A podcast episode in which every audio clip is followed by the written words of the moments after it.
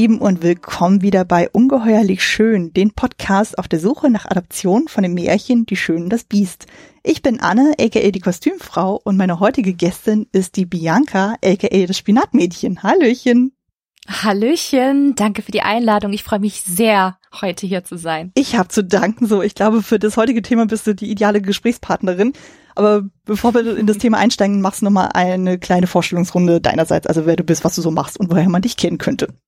Ja, na klar. Mein Name ist Bianca. Ich blogge seit ja 2008, 2009 über das Thema Disney auf meinem Blog Spinatmädchen. Ich glaube, unter dem Pseudonym kennen mich auch einige auf Twitter und auf anderen Kanälen. Und da berichte ich über alles zum Thema Disney, egal ob Filme, die Disneylands und Disney Parks auf dieser Welt und vieles mehr. Und ja, vor zwei Jahren kam da auch noch ein Podcast dazu, Feenstaub und Mauseohren, wo es ebenfalls über Disney geht, Filmspecials mit Interviews mit den Filmemachern rund um die Filmproduktion aber eben auch Tipps für die Disneylands. Also ich glaube, da ist für so ziemlich jeden was dabei, der etwas mit Disney, Marvel und Co. anfangen kann.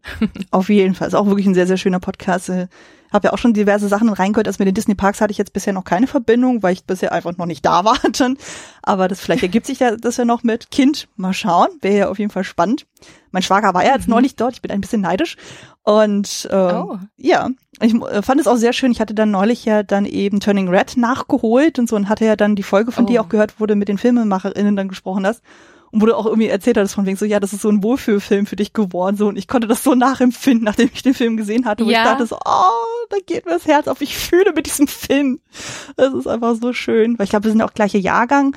Äh, von daher ist es ja genau unsere Zeit mit den frühen 2000ern. Mhm. Und das ist einfach so ja, schön. mit den Boybands ja. Und, und ich weiß nicht, man kann sich so gut mit May May auch identifizieren ja. und egal, ob sie asiatische Herkunft hat und und Kanadierin, aber diese Situation, die man hat, dem Alter, das ist einfach, ich weiß nicht, da kann man sich wirklich super reinversetzen. Ich finde, das haben die so gut umgesetzt und ich habe den gesehen und ich dachte, ach, der wird ganz nett, ne? Von den mhm. Trailern her und und der ganzen Prämisse dachte ich mir, ach, der wird bestimmt ganz in Ordnung und so bin ich auch an den Film rangegangen. Dann habe ich den gesehen, dachte ich mir, oh Gott, ich liebe diesen Film. Warum ja. ist der so gut? Und er ist wirklich direkt in meine Pixar Top 3 äh, nach oben geschossen und ich, ich habe den Film fertig geguckt, dachte mir, was ist das für ein Film? Ich hätte nie gerechnet, dass der wirklich so fantastisch ist. Und ja. ich habe ihn ich gestehe, ich habe ja zum Glück vorher Screeners sehen dürfen und ich hatte mehrere sehen dürfen. Mhm. Und ich glaube, ich habe den Film noch vor äh, Disney Plus Premiere echt sechsmal gesehen. Wow. Das habe ich noch nie gemacht bei einem Film, noch nie. Ich konnte von diesem Film einfach nicht genug bekommen. Ich weiß es nicht. Es hat äh, es hat mich getriggert intern. Es hat mhm. mich einfach total getriggert und dachte mir nur so, der, der spricht mich einfach auf einer Ebene an, wie mich wenige Filme ansprechen. Das ja. stimmt, das stimmt. Ich habe das auf jeden Fall sehr mitgefühlt. Ich habe das auch total gefeiert, weil man zum Beispiel auch eben so Anleihen gefunden hat, so aus dem Anime-Bereich. Also zum Beispiel diese ganzen Sailor Moon-Referenzen. Mhm die sind einfach so krass und ich bin ja damit aufgewachsen. Das war ja genau mein Anime überhaupt und ich dachte so, oh mein Gott, ja, ich fühle mit euch und auch generell so Meme als roter Panda, da geht mir auch das Herz auf. Also im Grunde genommen, sie hat, äh, ich finde auch so dieses äh, Oberthema, so dieses Embrace Your Inner Beast und so, finde ich einfach so schön. Mhm. Also passt auch irgendwie sehr schön zum dem heutigen Thema, wenn man so genauer drüber nachdenkt. Total. Äh, Schöner Übergang. Ja, ja, äh, total ungeplant, aber irgendwie fügte sich alles. Genau. Bevor wir aber tatsächlich zum finalen Thema der Folge weitergehen wollen, ist erstmal für dich die Frage so, was verbindest du mit dem Märchen an sich? Ist es jetzt nur mit den Filmen, die wir heute besprechen, oder hattest du noch eine andere Verbindung zu dem Stoff? Tatsächlich nicht. Ich glaube, ich war zu jung, um mit diesem Märchen vor Disney in Verbindung gekommen zu sein. Mhm. Ich glaube, ich mag mich mal erinnern, dass ich in irgendeiner Fernsehzeitung, weil äh, ich war früher ein ganz großes Fernsehkind. Ich mhm. habe immer Fernsehzeitungen mir angeschaut und geguckt, was es für Filme gibt, nachmittags, abends und alles. Und ich meine, da bin ich mal über die Schwarz-Weiß-Version von Schöne und das Biest. Ich weiß nicht aus welchem Jahr. Ich glaube, da bist du ein bisschen tiefer drin. Ähm, aber da habe ich dieses Bild gesehen, noch bevor, glaube ich, der Disney-Film herausgekommen ist. Mhm. Und aber die, die Hauptverbindung äh, natürlich ist es, ist es die Disney-Verfilmung von 91 und ich, ich verbinde halt absolute Kindheit damit. Ne? Mhm. Also es hat mich, ich hat mich so gefesselt und auf so vielen Ebenen einfach, einfach angesprochen, ähm, dass es da ganz klar einfach dieses, ja, die, die, die Disney-Version hat da sehr, sehr viel damals mit mir gemacht. Mhm. Ja, kann ich sehr gut nachempfinden. Genau, du hast das Thema ja quasi schon so angeteasert. Wir sprechen heute tatsächlich über die Disney-Adaption des Märchens von 1991, also den Zeichentrickfilm und aber auch äh, über den 2017er Film, der ja als Realfilm ja erschienen ist, äh, quasi so als Double Feature heute. Und es ist auf jeden Fall eine sehr, sehr spannende Folge, weil im Grunde ohne diesen Zeichentrickfilm würde es wahrscheinlich diesen Podcast gar nicht geben. Der ist ja quasi so ein bisschen so der Vorreiter des Ganzen. äh, So die finale Idee entstand ja durch diesen Film, weil ich gesagt habe, ich liebe den einfach und irgendwie ist es einfach spannend zu sehen, okay, wer hat denn sonst sich noch diesem Stoff dann äh, gewidmet so und auf äh, unterschiedliche Weise interpretiert und genau, das ist im Grunde so ein bisschen der Startschuss des Ganzen. Ähm, an dieser Stelle natürlich der Hinweis, manche würden sich jetzt fragen, so, Moment mal, sie hat doch schon mal über diesen Film gesprochen, warum kommt er denn jetzt nochmal? Ja, ich habe den bei meinem anderen Podcast-Projekt Klassiker Fable schon mal besprochen, allerdings damals mit äh, Mareike, also äh, unter dem Handle Captain Sumi äh, bei Twitter bekannt. Und da war es aber auch so, dass der Fokus dann auch viel mehr auf das ganze Behind the Scenes dann auch lag. Also wie kam es überhaupt zu diesem Film, die ganze Produktionsgeschichte, diese ganze Rezeption und dann halt so der ganze Analysepart dann auch. Also da war einfach der Fokus sehr anders. Und jetzt ist es aber auch so, dass wir uns innerhalb dieses Podcasts ja auch viel mehr auch mit dem Originalmaterial auch auseinandersetzen und zu gucken, okay, wo sind die Parallelen, wo sind die Unterschiede und uns auch ein bisschen mehr einfach äh, auf diese Romanze dann auch fokussieren wollen. Also von daher, ihr merkt schon, der Fokus ist einfach doch sehr anders als bei Klassiker Fable. Es lohnt sich aber trotzdem da mal reinzuhören. Also ich denke mal, beides ergänzt sich dann auch sehr gut. Auch gerade weil du ja auch als Gästin hier dabei bist, du hast ja auch nochmal deine eigene Perspektive auf das Ganze. Ich denke mal, das lohnt sich dann auf jeden Fall dann beides dann zu hören. Genau. Dann, äh, du hast es ja schon ein bisschen angeteasert, dann kommen wir mal zur nächsten Frage. Was war denn so der erste Kontakt mit den Filmen? Wie ist da so deine Geschichte? Du hast ja schon erzählt, du hast ihn in deiner Kindheit gesehen, zumindest in einem 90er Film. Was war da so dein Berührungspunkt? Kino, der Kinobesuch. Oh. Und ich kann mich noch erinnern, das war der erste Kinobesuch nach 15 Uhr. Also ich war früher schon häufiger im Kino. Ich habe Ariel die Meerjungfrau zum Beispiel schon im Kino gesehen. Ich habe regelmäßig bei uns im, im, Kino um die Ecke gab's Kinderkino, wo man halt auch zum Beispiel die Astrid Lindgren-Filme mal gesehen hat und, und andere äh, Kinderfilme tatsächlich. Und Die Schöne und das Biest müsste der erste Film gewesen sein, den ich mal nicht um 15 Uhr, sondern glaube ich irgendwie so 17, 18 Uhr gesehen habe. Mhm. Ähm, was für meine Verhältnisse äh, da auch sehr spät war und da waren dann auch Erwachsene drin. Das ist das kannte ich gar nicht tatsächlich zuvor, ne? Also wenn man halt ins Kinderkino geht, dann sind da halt die Kids mit ihren Eltern hm. und ich habe schon gemerkt, ich war da mit meiner äh, Mom dann drin und habe gesehen, um mich herum sind plötzlich die Leute älter und ich, ich kam mir dann so besonders vor tatsächlich. Oh, ich wusste, es ist viel, also es ist deutlich später als meine typische Uhrzeit hm. und ähm, ich kann mich wirklich an diese diesen Moment bis heute heute noch erinnern, wo ich in den Saal gelaufen bin und wir dann Platz genommen haben und ich da saß. Ich weiß es immer noch. Ich habe die Szene im, im Kopf. Das hat sich total, total eingebrannt. Und mhm. deswegen war der Kinofilm damals für mich oder der, auch der Kinobesuch wirklich was, was ganz Besonderes. Und ähm, ja, ich war gro großer Disney-Fan natürlich auch schon davor und ähm, genau dieser Kontakt hat sich da auch richtig eingebrannt insofern, dass ich ich, ich musste von diesem Film alles haben. Ich habe äh, bei C&A gab es zum Beispiel die Kollektion zum Anziehen mit mhm. ganz, ganz vielen Klamotten und äh, hatte da auch, glaube ich, ein, ein Pulli und ich glaube eine Leggings in lila, wo in klein dann die ganzen Charaktere drauf waren, mhm. auch eine Rose und Madame Potin und alles und äh, natürlich, als die VHS dann rausgekommen ist, äh, die habe ich dazu Geburtstag bekommen. Deswegen, oh. das ist so dieser, diese, diese Kontakte über diesen Zeitraum, wo wirklich dieser Release war am Kino, aber auch der Heimkino-Release, diese ganze Phase, die war für mich echt echt besonders und ich weiß nicht, ob die mich sogar nicht auf eine gewisse Art und Weise geprägt hat. Ähm, aber das, also ich finde, Disney war generell früher für mich ein sehr großer Treiber, Filme zu mögen, ins Kino zu gehen und Kino auch zu lieben. Und das war auch bei Schön und das Biest äh, wirklich, wirklich der Fall. Hm. Ja. Das muss auch voll das Brett gewesen sein, den im Kino zu sehen. Ich beneide dich so ein bisschen drum. Also gerade von den ganzen Bildern her, das muss auch irgendwie bombastisch sein für so ein Kind, wo man denkt so, oh, wow. Also allein schon mit diesem mhm. Prolog und mit diesen Fensterglasbildern, das ist so einfach wow. Also kann ich sehr und gut. dann die Musik auch von, ja. von Alan Menken. Ja. Gell? Also es ist so, oh. ja, ja. Ich fühle mit dir. Ich habe den ja leider nicht im Kino damals gesehen, so ich habe den erst nachträglich gesehen. Mhm. Ich hatte aber das Hörspiel, das habe ich ja wirklich rauf und runter gehört und ich war ja auch so total das Fangirl, hatte auch allen möglichen Merchandise und Klamotten. Es gibt zum Beispiel ein Weihnachtsfoto von mir, auch so im frühen Grundschulalter, da hatte ich auf jeden Fall so ein so einen hellgelben Pulli mit so grauen Ärmeln, also so Hardcore 90er Jahre, äh, so mit Bäldern drauf und der Silhouette von Beast, glaube ich, im Hintergrund, also wirklich wunderschön und ja, ich hatte sogar die mhm. Barbie-Puppen und äh, alles mögliche und es gibt sogar noch eine, eine Kindergartenzeichnung von mir mit den beiden in der Ballsaal-Szene. Also oh. super absurd. Also ich denke so, oh mein Gott, also das hat mich wirklich sehr, sehr hardcore geprägt. Also ich habe das, äh, die VS habe ich dann mhm. mir dann von Nachbarn irgendwann geliehen, so da habe ich den dann final dann gesehen, so. Aber ja, das äh, ist auf jeden Fall ein Film, der sich sehr schnell in mein Herz gebrannt hat und ich immer noch sehr, sehr liebe. Wie war das denn bei dir mit dem 2017er Film? Hast du den dann auch dann zeitnah dann gesehen und so? Hast du dann so diese ganze Geschichte da und rund um Casting und Co. dann auch mitverfolgt und so? Oder hast du dich da ein bisschen überraschen lassen? Äh, doch, doch. Also ich bin da generell eher der der Typ. Ich lasse mich nicht überraschen bei Filmen. Mhm. Ich bin eigentlich normalerweise immer äh, diejenige, die sich vorher Teaser, Trailer und Trailer immer gut anguckt. Ähm, es gibt paar wenige Filme, wo ich sage, nein, ähm, da schaue ich jetzt nicht weiter, wenn ich zum Beispiel den Eindruck habe, dass das zu viel verrät. Mhm. Aber ähm, bei Disney ist es generell so, ich will wirklich dabei sein, ich will mich informieren, ich will wissen, in welche Richtung es geht, weil ich berichte ja quasi auch drüber in Podcast und, und Blog und will das auch so ein bisschen äh, weitergeben, wie, wie mir das so gefällt.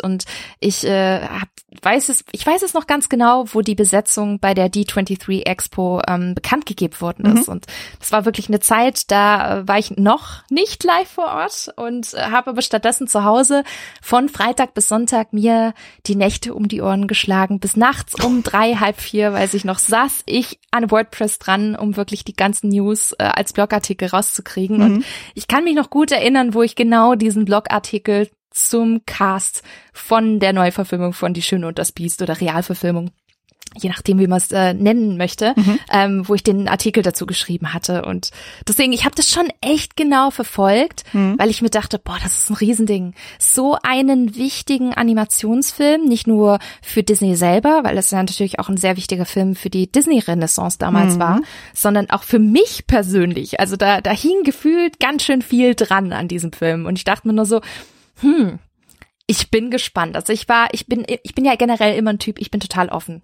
Mhm. Also ich, ich gehe selten an Filme oder Serien ran, wo ich mir sage, oh Gott, das wird echt furchtbar, sondern ich versuche immer was Positives rauszuziehen und versuche offen zu sein, weil nicht jeder Trailer sagt, äh, sagt einem zu 100 Prozent, das wird ein toller Film. Mhm. Manchmal führen sie auch in die Irre, manchmal sagen sie auch, ey, der Film wird schlecht und dann guckt man ihn an und denkt sich, wow, der war doch echt tatsächlich ziemlich gut. Weil die Trailer waren einfach schlecht geschnitten. Mhm. Und dementsprechend gehe ich halt immer total offen offen ran und so war es halt auch bei Schön und das Biest. Einfach offen und gucken und dachte mir nur so, okay, ich bin gespannt, was Disney da draus macht. Mhm.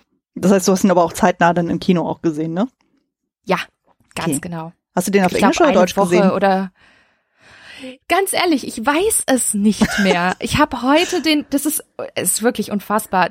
Szenen aus äh, 1991 kann ich mich noch erinnern, aber an das nicht. Ich, ich verstehe es manchmal auch nicht. Oh. Aber ich habe heute den Film nochmal gesehen und ich dachte, ich habe die ganze Zeit gegrübelt. Hast du den auf Deutsch gesehen oder auf Englisch? Ich vermute auf Englisch. Ich bin mir aber nicht sicher tatsächlich. Okay, mhm. ah, spannend. Und so. Ja, bei mir war es ähnlich. Ich habe das ja auch wirklich dann bis aufs kleinste Detail verfolgt und so. Ich weiß noch, wo dann der erste Teaser-Trailer dann auch rauskam. Ich habe den gefühlt zehnmal hintereinander geguckt, das war einfach, weil es so atmosphärisch irgendwie war. Man hat ja eigentlich gefühlt nichts gesehen, also eigentlich nur so ein bisschen so so äh, so Establisher-Shots und so von dem Schloss dann so und das ist eigentlich, äh, wo man denkt so, okay, mhm. vor allem du hast dann äh, diese Prologmusik dann auch so und ich war dann sofort so, oh mein Gott, das sieht so toll aus und ah, so und äh, dann auch als der Haupttrailer rauskam, war ich da so, oh mein Gott, dann so, weil auch dann die Musik dann so ein bisschen mhm. imposanter auch inszeniert war so und das war da erstmal so, okay, mhm. wow, okay, ich bin sofort dabei, weil es war ja auch irgendwie reines Kostümporno, was man da sieht. Und da ich schon so, oh Gott, mein Herz geht auf. Also super schön. Und ich weiß noch, was den Cast dann irgendwie betrifft, so, das wurde ja dann ähm, veröffentlicht dann 2015 und das war genau die Zeit, wo ich meine Bachelorarbeit zu Schönes Bies ähm, geschrieben habe, bzw. meinen Entwurf gemacht habe und habe das natürlich live dann verfolgt. So, das war irgendwie so ein bisschen surreal. Also von wegen, ich arbeite gerade meinen eigenen Entwurf und sehe parallel, aha, die casten jetzt alle möglichen Leute von Emma Watson zu Dan Stevens und äh, Luke Evans dann und gerade bei der Dan Stevens, wo ich dann dachte so, oh, okay, ich hatte den überhaupt nicht auf dem Zettel irgendwie. Ich kannte den zwar durch Down Abbey, aber mhm. irgendwie hatte ich den gar nicht so auf dem Schirm, so von wegen, der könnte ja auch irgendwie als Biest in Frage kommen. Dachte ich so, ja, ja, doch, ja, doch. so, zumal ich ihn ja zuvor in The Guest gesehen hatte, wo ich so dachte so, Ui, ja, okay, ja, mhm, ja, finde ich gut, finde ich Kontrastprogramm. Gut. Ja, ja, aber fand ich auf jeden Fall sehr spannend und so und äh, ich habe den dann tatsächlich mhm. dann auch wirklich zeitnah am Kino gesehen. Ich habe den zuerst in Hannover auf Deutsch gesehen, weil es den da auf Englisch nicht gab. Und dann habe ich den aber etwas später dann nochmal in Englisch gesehen. Da hatte ich zu dem Zeitpunkt ein Jobangebot in Hamburg und da bin ich sogar extra ins Savoy gegangen und da gab es eine englische Vorführung und da habe ich den da gesehen. Ah. Das war sehr, sehr schön. Du, jetzt kommt langsam meine Erinnerung wieder. Ah. Ich habe ihn auf Englisch gesehen. Okay. Ja, jetzt kommen so paar Szenen vom Kinobesuch und ich weiß, wir haben uns extra die Vorstellung Montagabends rausgesucht, weil montags äh, kommt dann tatsächlich äh, relativ häufig oder kam zu dem Zeitpunkt noch relativ häufig. Mittlerweile kommt es noch häufiger zum Glück in Stuttgart in UV und äh, das war, also ich habe sie auf Englisch gesehen, weil ich habe mich im Nachhinein gefragt, wie klingt das wohl auf Deutsch? Das mhm. würde mich interessieren und ich glaube, ich habe den Film tatsächlich noch nie ganz auf Deutsch gesehen. Ja, also wie gesagt, ich habe ihn ja zuerst auf Deutsch gesehen gehabt so und da war ich schon super irritiert, weil halt die deutsche Synchrostimme von Emma Watson und die Singstimme zwei verschiedene Personen sind. Und das klingt einfach super verwirrend, wenn die da so unterschiedlich klingen, so von der Klangfarbe her so. Und gerade beim Beast war das dann auch sehr extrem bei dem Gesang, also gerade bei dem Song Evermore, mhm. Weil da das Autotuning so wirklich sehr sehr extrem war, wo ich so dachte so wow, okay. Oh. Also oh. da hat mich das völlig rausgerissen. Beim Englischen komischerweise gar nicht. Da fand ich das mit dem ähm, Autotune anscheinend nicht so auffällig. Andere haben das ja wesentlich stärker kritisiert. Aber da hatte ich das jetzt nicht so extrem wahrgenommen. Aber gerade so bei der deutschen Version, da fand ich das schon ein bisschen extrem. Aber ja. Spannend. Ja, auf jeden Fall. Genau. Ähm, zum Ablauf her, so für jene, die jetzt gerade zuhören, so wir gehen die Filme nacheinander durch, wir ziehen aber am Ende auch nochmal so ein Gesamtfazit rum, dann nochmal so finale Eindrücke nochmal Revue passieren zu lassen. Genau, wir fangen dann nämlich erstmal mit dem 91er-Film an. Bianca darf den gleich mal zusammenfassen in Kürze. Äh, Spoilerwarnung natürlich vorweg, so wir äh, halten uns dann nicht zurück. Ich denke mal, bei einem Film, der über 30 Jahre alt ist, da kann man das auch durchaus ähm, erwarten, so dass man da auch in die Tiefe geht. Und genau, für alle, die die Filme noch nicht gesehen haben sollten, macht den Podcast kurz aus, guckt euch die Filme an und dann hört ihr nochmal wieder hier rein. Dann darfst du jetzt loslegen. Kurzversion, das finde ich herausfordernd. du darfst auch eine Langversion machen. Ich halte dich nicht auf. Also du darfst dich da äh, völlig austoben. Wie es für dich einfacher okay, ist. Ich, ich gebe mein Bestes. Mhm. Ich gebe mein Bestes. Also es geht um einen jungen Prinzen, der in seinem großen Schloss lebte, sehr oberflächlich und arrogant und der eines Tages eine Bettlerin fortschickte, die ja in seinem Schloss Schutz vor der Kälte gesucht hatte und sie ermahnte ihn, sich nicht täuschen zu lassen, da auf die Schönheit im Verborgenen liegt und bat ihm als Geschenk eine Rose an. Und er schickte sie dennoch weg, nahm die Rose nicht an und die Bettlerin verwandelte sich daraufhin in eine schöne Zauberin. Er hat den Test quasi nicht bestanden und gezeigt, dass er auch nicht barmherzig ist. Und als Strafe verwandelte sie ihn in ein Biest und würde auch ein Biest bleiben, wenn er es nicht bis zu seinem 21. Geburtstag schafft, eine Frau aufrichtig zu lieben und diese ihn auch zurückliebt, bis das letzte Rosenblatt der magischen Rose gefallen ist. Sozusagen als Indikator, bis wann er noch die Chance hat, den Fluch zu brechen. Ja, und dann haben wir Belle, eine sehr schlaue Dorfschönheit, auch ein kleiner Büchernerd. Ich glaube, sie wäre heutzutage sicherlich auf Bookstagram, die äh, in einem französischen Dorf nahe des Schlosses mit ihrem Tüftlervater Maurice wohnt und mehr will als nur dieses kleine Dorf mit äh, seinen ganzen Kleingeistern so ein bisschen. Und eines Tages verirrt sich Maurice im Wald und sucht Zuflucht im Schloss des Biestes und wird dort vom Biest gefangen genommen Parallel macht sich Belle auf, um ihren verlorenen Vater zu suchen, trifft auf das Schloss, auf das Biest und bietet sich zum Tausch gegen ihren Vater an und ist ab dann im Schloss gefangen. Und das könnte gegenteiliger nicht sein, da Belle eben sehr bescheiden und gutmütig ist. Ja, und äh, wodurch das Biest auch nach und nach mehr über sich und auch bisschen das, das Leben lernt. Und beide nähern sich an. Er verliebt sich in sie, sie wahrscheinlich auch in ihn. Könnte sie diejenige sein, die den Fluch bricht, bevor das letzte Rosenblatt gefallen ist? Ich denke, wir kennen alle das Ende. Natürlich, natürlich. Sehr schön, sehr schön. Genau, dann gehe ich einmal noch mal kurz auf die beiden Filmemacher dann ein, so um das Ganze so ein bisschen so einzuordnen, was die so gemacht haben. Und zwar haben wir hier ein Regieduo, nämlich Gary Trousdale und Kirk Weiss ähm, so eine kleine äh, Kurzbiografie von den beiden. Einmal hier. Genau. Also wir haben einmal Gary Trousdale, der ist 1960 in La Crescenta in Kalifornien geboren. Das ist ein US-amerikanischer Animationsfilmer, Regisseur, Drehbuchautor und Storyboardzeichner. Und dann haben wir noch Kirk Wise, der ist 1963 in San Francisco, Kalifornien geboren. Und das ist auch ein US-amerikanischer Filmregisseur, Animationsfilmer und Drehbuchautor.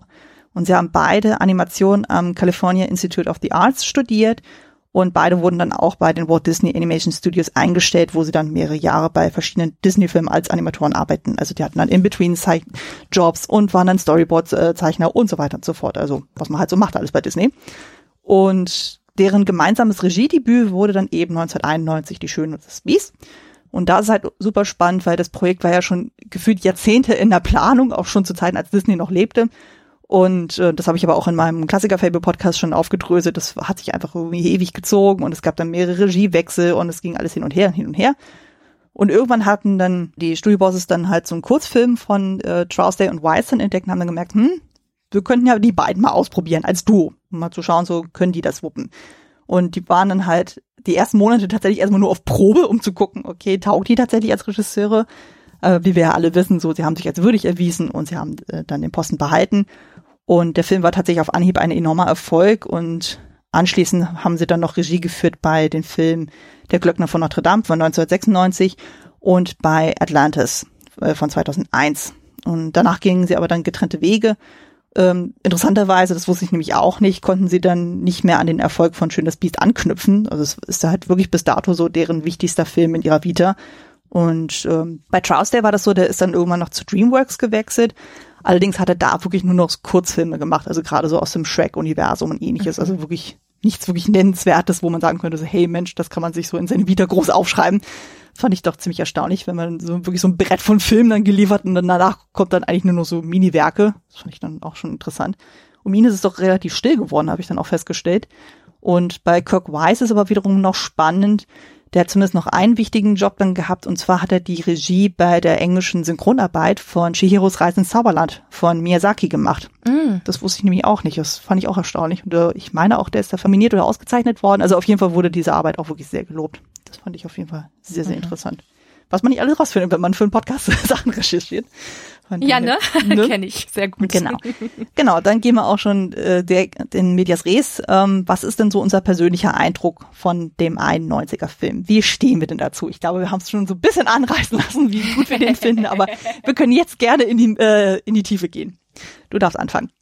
Du meinst ins Schwärmen verfallen ja. wahrscheinlich? Ja, ja. also natürlich gefällt er mir. Das ist, also ich finde für mich ist Schöne und das Biest ähm, und das wirklich total kitschfrei, aber also ich habe ich habe alle Disney, alle großen Disney Animationsfilme gesehen und ich finde, das ist bis heute noch einer der wichtigsten und tollsten Disney Animationsfilme überhaupt. Das war auch damals pure Disney-Magie, ne? Also nicht nur irgendwie als Kind, sondern ich finde auch in den Jahren danach, wenn ich den Film immer und immer wieder gesehen habe, das war immer ein ganz besonderes Gefühl, was einfach bei diesem Film aufgekommen ist, weil ich mir dachte, da, da stimmt so viel. Mhm. Dann war es dann noch ein klassischer Disney-Weihnachtsfilm, ne? Man ist zu Weihnachtszeit damals auch ins Kino gegangen. Das hat wunderbar auch sowieso zum Feeling des Films gepasst. Mhm. Dann äh, der ganze Animationsstil ist wundervoll, ne? Mit all den äh, Farben.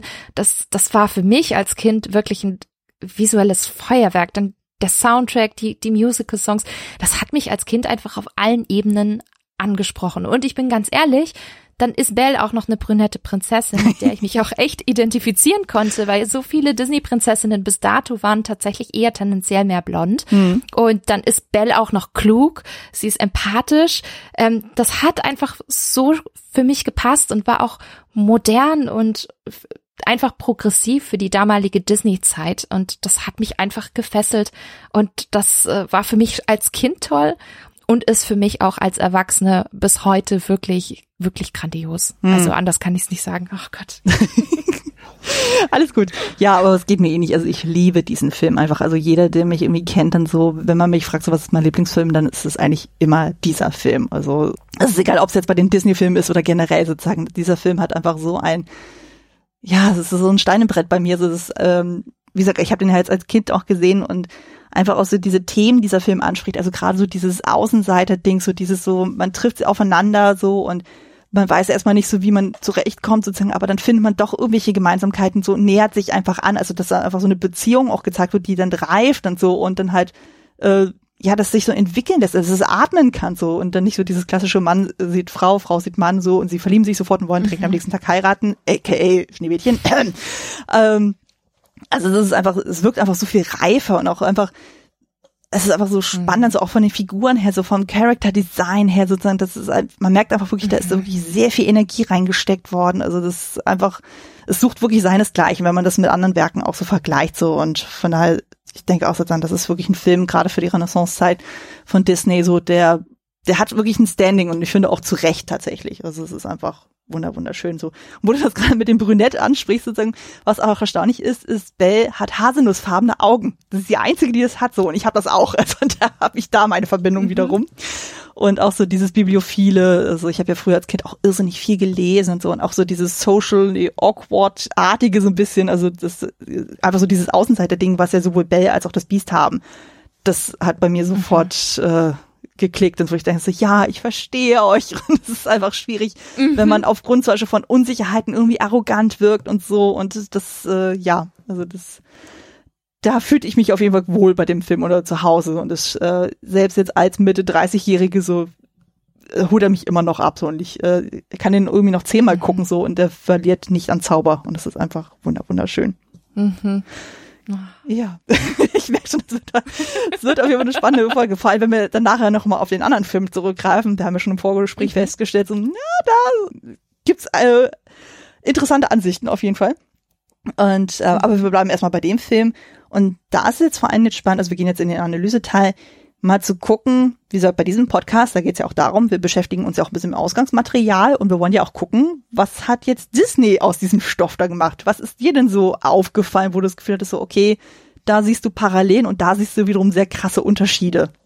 Mm, ich fand also ich fand es relativ spannend insofern, dass ich mich zuvor auch gar nicht so sehr mit der Originalvorlage, so zumindest für viele Jahre nicht beschäftigt hatte. Mhm. Also für mich gab es ein Märchen und eine Story und das war die eben von Disney. Mhm. Und irgendwann mal findet man ja dann auch raus in einem bestimmten Alter so, ach, das hat Disney ja gar nicht erfunden. Ach, mhm. das beruht quasi auf äh, einem äh, vorhandenen Märchen und einer Geschichte und äh, was ja zum Teil auch so ein bisschen durch durchs Real Life Live damals inspiriert worden ist. Und äh, das war, glaube ich, auch in irgendeinem Making-of von Die Schöne und das Biest.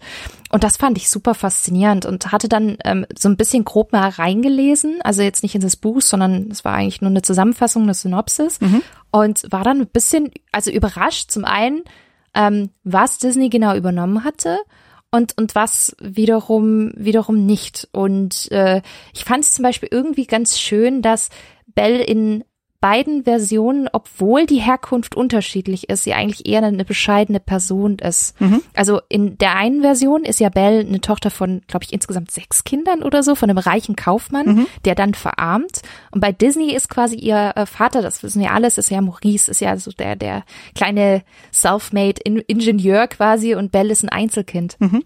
Und trotzdem egal, also trotz der unterschiedlichen Basis habe ich das Gefühl, dass Belle relativ, vielleicht nicht gleich, aber ähnlich tickt. Also sie ist jetzt nicht irgendwie, man könnte ja jetzt meinen, Belle kommt irgendwie aus reichem Hause von, von einem Kaufmann und äh, ist ja so ein bisschen verwöhnt und, und äh, wird aber dennoch als, als sehr bodenständig äh, dargestellt. Und das finde ich auch, dass, dass Disney das sehr, sehr schön gemacht hat, dass sie dann sehr, sehr gutmütiges, sanftes und auch sehr bodenständiges Wesen hat, was aber trotzdem nach mehr strebt, aber nach mehr im Sinne von, ich, ich möchte mehr Reichtum oder ähm, mehr, mehr Besitztümer, sondern eher, ich möchte mich weiterentwickeln. Ich will erleben. Ich will das Leben erleben und hm. was es da draußen alles gibt. Und ich finde, das ist sehr, sehr schön tatsächlich in der Disney-Version, aber es hat mich überrascht, dass Belle vom Wesen her da gar nicht so in meinen Augen unterschiedlich ist als jetzt zum Beispiel in der Beaumont-Version. Hm. Das fand ich irgendwie ganz schön.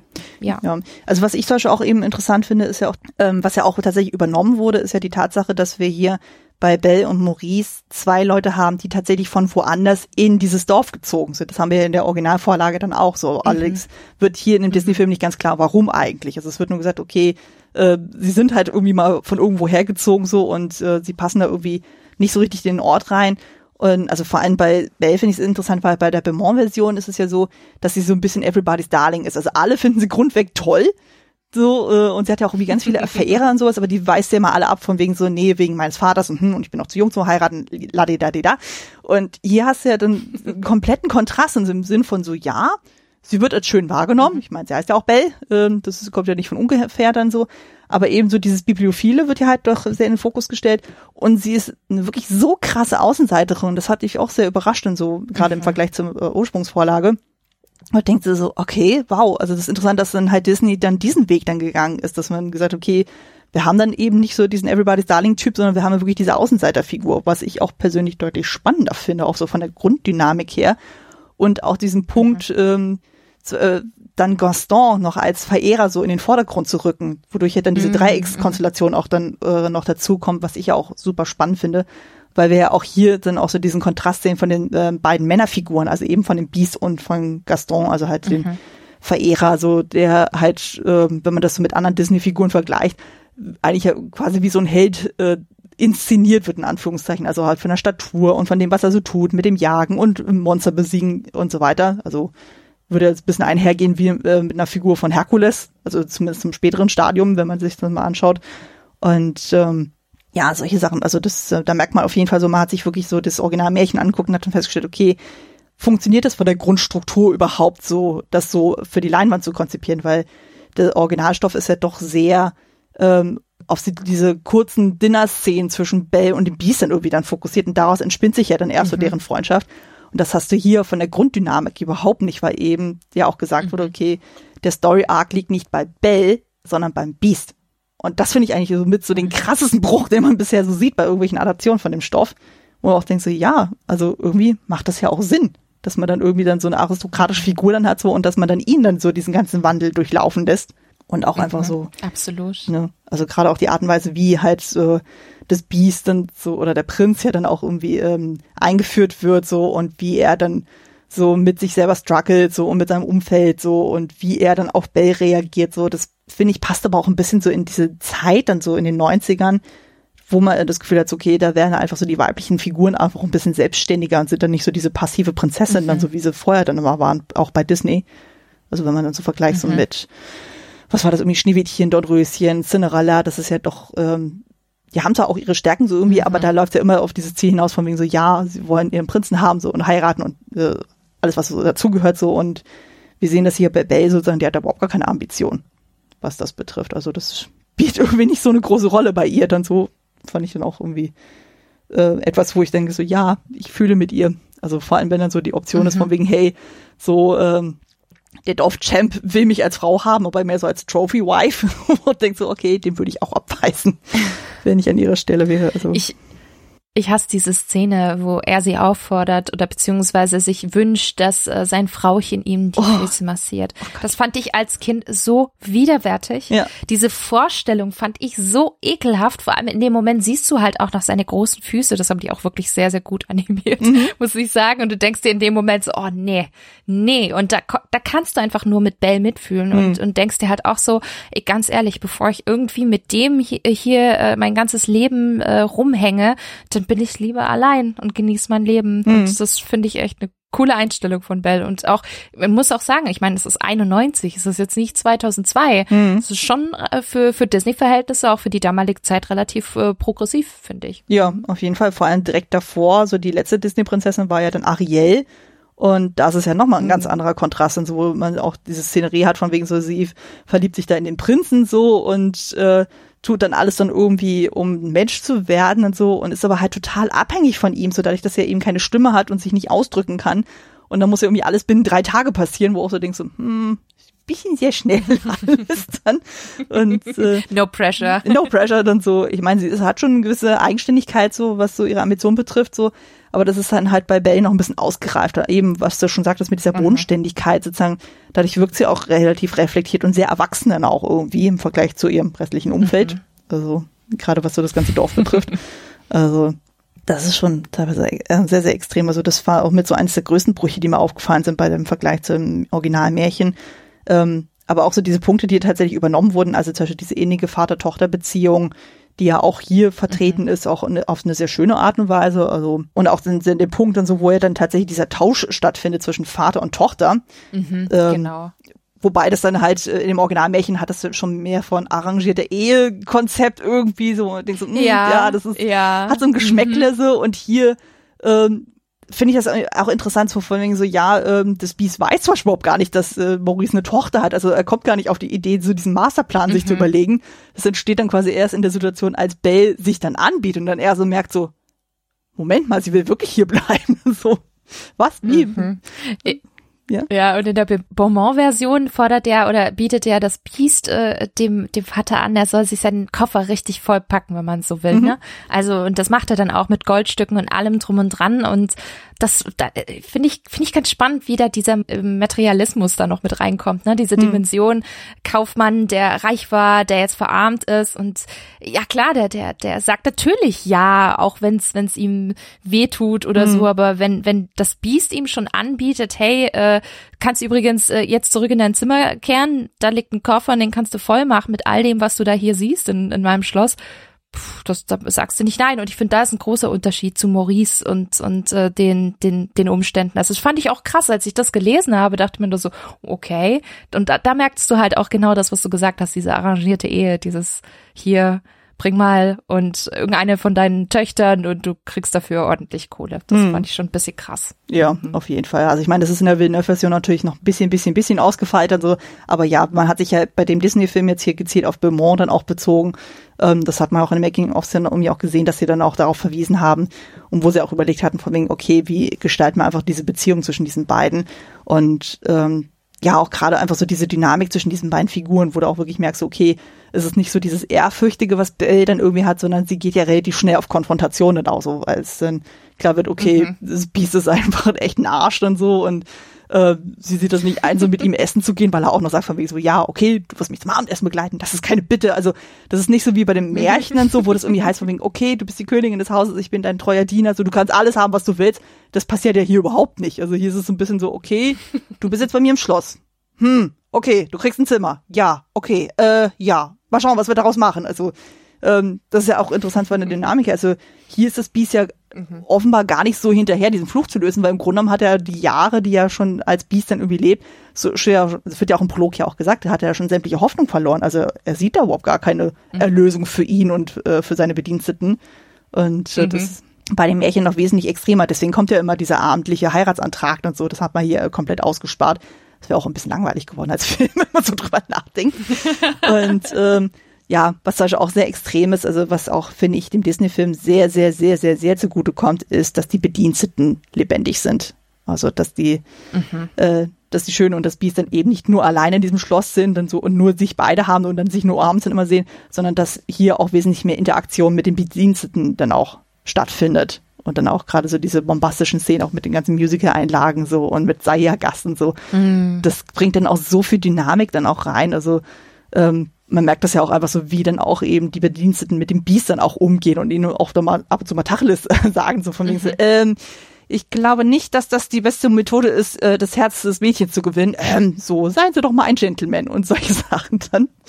Also, es mhm. gibt dem Film aber auch nochmal eine ganze Prise an Humor auch mit rein, was dem Stoff ja auch durchaus sehr gut tut. Absolut. Und ich finde, da sind schon ein paar Paradebeispiele der Disney Sidekicks auch ja. wieder dabei. Ne? Also ich finde, Lumière ist wirklich großartig gezeichnet. Auch mhm. Herr von Unruh und dann auch Madame Portin, die da so ein bisschen diese sanfte, gutmütige, weibliche ähm, Seite quasi da reinbringt mhm. in, in, die sehr männlich dominierte äh, Sidekick-Ecke jetzt mit Lumière und von Unruh. Mhm. Und äh, finde auch die Charakterzeichnung fantastisch. Super ausgewogen. Ne? Da hast du Lumière, den, den französischen äh, Charmeur, der äh, da immer ein bisschen zu enthusiastisch ist äh, mhm. äh, und äh, Herr von Unruh, der alles super ähm, korrekt nimmt und äh, da wirklich achtet, dass auch alles äh, genauso gemacht wird, wie äh, es schon immer war und er dann nicht irgendwie, äh, ja, er dann auch Lumière so ein bisschen zurückhält und die Dynamik zwischen den beiden finde ich auch wirklich großartig mhm. gemacht. Also das, das äh, ist wirklich ein großes Plus, dass es eben genau diese Gegenstände in, in dem Schloss des Biestes gibt, weil ich finde, das bringt auch sehr viel Comedy-Anteil auch in, in die Schöne und das Biest und etwas, was mir als Kind auch unglaublich gefallen hat und mhm. gerade eventuell Szenen, die einen zum Beispiel auch als Kind, weil Schöne und das Biest ist natürlich für ein breites Publikum auch angelegt. Ich finde, es gibt auch diesen Comic Relief dann an diesen Stellen, gerade für die Kids, wenn es dann ein bisschen komisch wird, weiß ich, da hast du schöne Szenen, hast du dann eben sei hier Gast und davor war das so ein bisschen dramatischer mhm. und es, ist, es lockert auf und das ist tatsächlich echt an den richtigen Stellen eingesetzt. Deswegen sehr gut, dass es das gibt. Ja, ja. auf jeden Fall. Ähm, das muss man auch dem Film auch zugute heißen. Der ist schon teilweise echt ganz schön düster. Also der hat teilweise echt schon so richtig ja. heftige Gothic-Elemente, wo ich auch dachte so, wow, okay. Ja. Also ich sehe gerade noch auf meiner DVD, der Film hat einen FSK 0, wo ich mir auch so denke, ja, hm. nee, so weit würde ich jetzt vielleicht mhm, nicht auch gehen. Auch die Wölfe. Ja, also allein das Schloss ist schon extrem und dann die Einführung des Biestes ist ja auch schon eigentlich ziemlich krass und so, also mit dieser dramatischen mhm. Musik dann so, ich weiß noch, wo ich das dann als Hörspiel immer gehört habe, du hast ja wirklich ja eigentlich ja quasi die komplette Tonspur dann immer und da hast du ja wirklich diese super dramatische Musik, wie er dann sich dem Raum nähert so und erstmal alle anbrüllt so und dann äh, in Konfrontation mit Maurice dann geht, wo du auch so denkst so, oh, okay, ja, ähm, ich meine, ich habe das ja als Grundschülerin dann gehört, von daher wusste ich ja wenigstens, was da auf mich zukommt, so, aber das ist schon, schon teilweise echt creepy. Mhm. Und ich dachte so, wow, mhm. so, aber ich finde, es passt irgendwie auch zu diesem Stoff dann so. Also wenn du da schon so eine, so eine biestige Gestalt hast, dass du dann auch mit diesen Gothic-Elemente auch spielst, so, das äh, fügt sich da auch ganz gut rein. So, aber wie du auch schon sagtest, dann mit diesen äh, Comic Reliefs äh, dann so und mit, äh, ja, mit den Sidekicks und so, dadurch wird es dann auch nicht so schwer dann so. Das war ja auch in dem vorherigen mhm. Entwurf ja auch so, dass, das, äh, dass der Film ja eigentlich gar nicht als Musical angelegt war, wo ich auch so dachte, so, okay, ja, also kann man so machen, aber das wäre dann wirklich sehr, sehr trocken geworden. Also und dadurch mhm. ähm, ebenso durch, die, äh, durch diese, diesen Humoreffekt und so und mit diesen wirklich sehr bombastischen Liedern von äh, Alan Menken und Howard Ashman sozusagen, das merkt man einfach so, okay, da haben sie wirklich die richtigen Leute da an den äh, Tisch gesetzt so, und die haben das ja ausgearbeitet ähm, das war ja auch, glaube ich, dann auch erst äh, später entstanden, so, weil die ja gemerkt haben, so, okay, bei Ariel hat es ja auch irgendwie funktioniert mit der Musical-Nummer, hol mir die mal mit ins Boot und so und es ist einfach, und ich meine, die Lieder sind ja auch einfach toll, das bietet sich auch, auch wirklich an, so das für die große Bühne, wirklich wie so ein Broadway-Musical zu inszenieren. Ich glaube, Schönes Biest war ja auch wirklich das erste ähm, Disney-Musical überhaupt gewesen, wenn ich mich richtig erinnere. Genau. Mit Schön und das Biest hat's wirklich dann angefangen. Äh, seitdem gibt's auch Disney Theatricals, die ja dann bis heute die ganzen Disney Bühnenmusicals und Bühnenproduktionen produzieren. Mhm. Und ähm, ich habe die Original-Broadway-Version in Stuttgart gesehen. Oh. Ähm, damals, das war 97, zwei Wochen nach der Premiere. Äh, ich komme aus Stuttgart, deswegen war das für mich echt ein, ein Traum, das hier vor der Haustür zu haben. Mhm. Und das war wirklich das war Disney-Magie pur. Und oh. du sitzt, du sitzt wirklich, du saßt da drin und, und du dachtest dir, genau, ja, ja, da, deswegen gibt's den Animationsfilm, damit ich das jetzt hier sehen kann. Das mhm. ist der Wahnsinn. Also wirklich auch, klar, für viele ist es bestimmt dann überstilisiert und verkitscht und weiß keine, keine Ahnung was. Aber es ist halt ein Disney-Animationsfilm, mhm. der für mich für die Bühne fast geboren worden ist. Ja. Und ich hab's, ich hab's dreimal insgesamt gesehen und ich war jedes Mal aufs Neue begeistert. Und ich finde gerade schön und das Biest, da sieht man auch, wie stark die Musical-Szenen schon im Animationsfilm waren, mhm. wenn man die so direkt fast ein eins zu eins auf die Bühne bringen kann. Mhm. Klar gibt's hier und da auch kleine Änderungen, aber das hat einfach wirklich so gut funktioniert. Also, ach, ich kann es mir gar nicht vorstellen, dass es kein Musical ist. Mhm. Hätte vielleicht auch funktioniert, man weiß es nicht, aber für mich ist es so stark einfach mit diesen Songs und mit dem Soundtrack verbunden. Ich, ich kann es mir gar nicht mehr ohne vorstellen. Ja, ich habe vorhin auch dann so, während ich dann gekocht hatte, habe ich sogar nochmal den Soundtrack nochmal nebenbei laufen lassen. Und allein so diese Eröffnungsnummer mit unsere Stadt ist einfach so, wow. Also wurde ja wirklich so binnen vier, fünf Minuten mhm. dann so das komplette Setting dann irgendwie vermittelt kriegst, von wegen, wer ist Babe, wie ist das Dorf, wie reagiert das Dorf auf sie, wer ist Gaston, wie reagiert Gaston auf sie, wie reagiert sie auf alle anderen, so, und es ist einfach, Mua, Chefskiss. Es ist einfach so, so schön.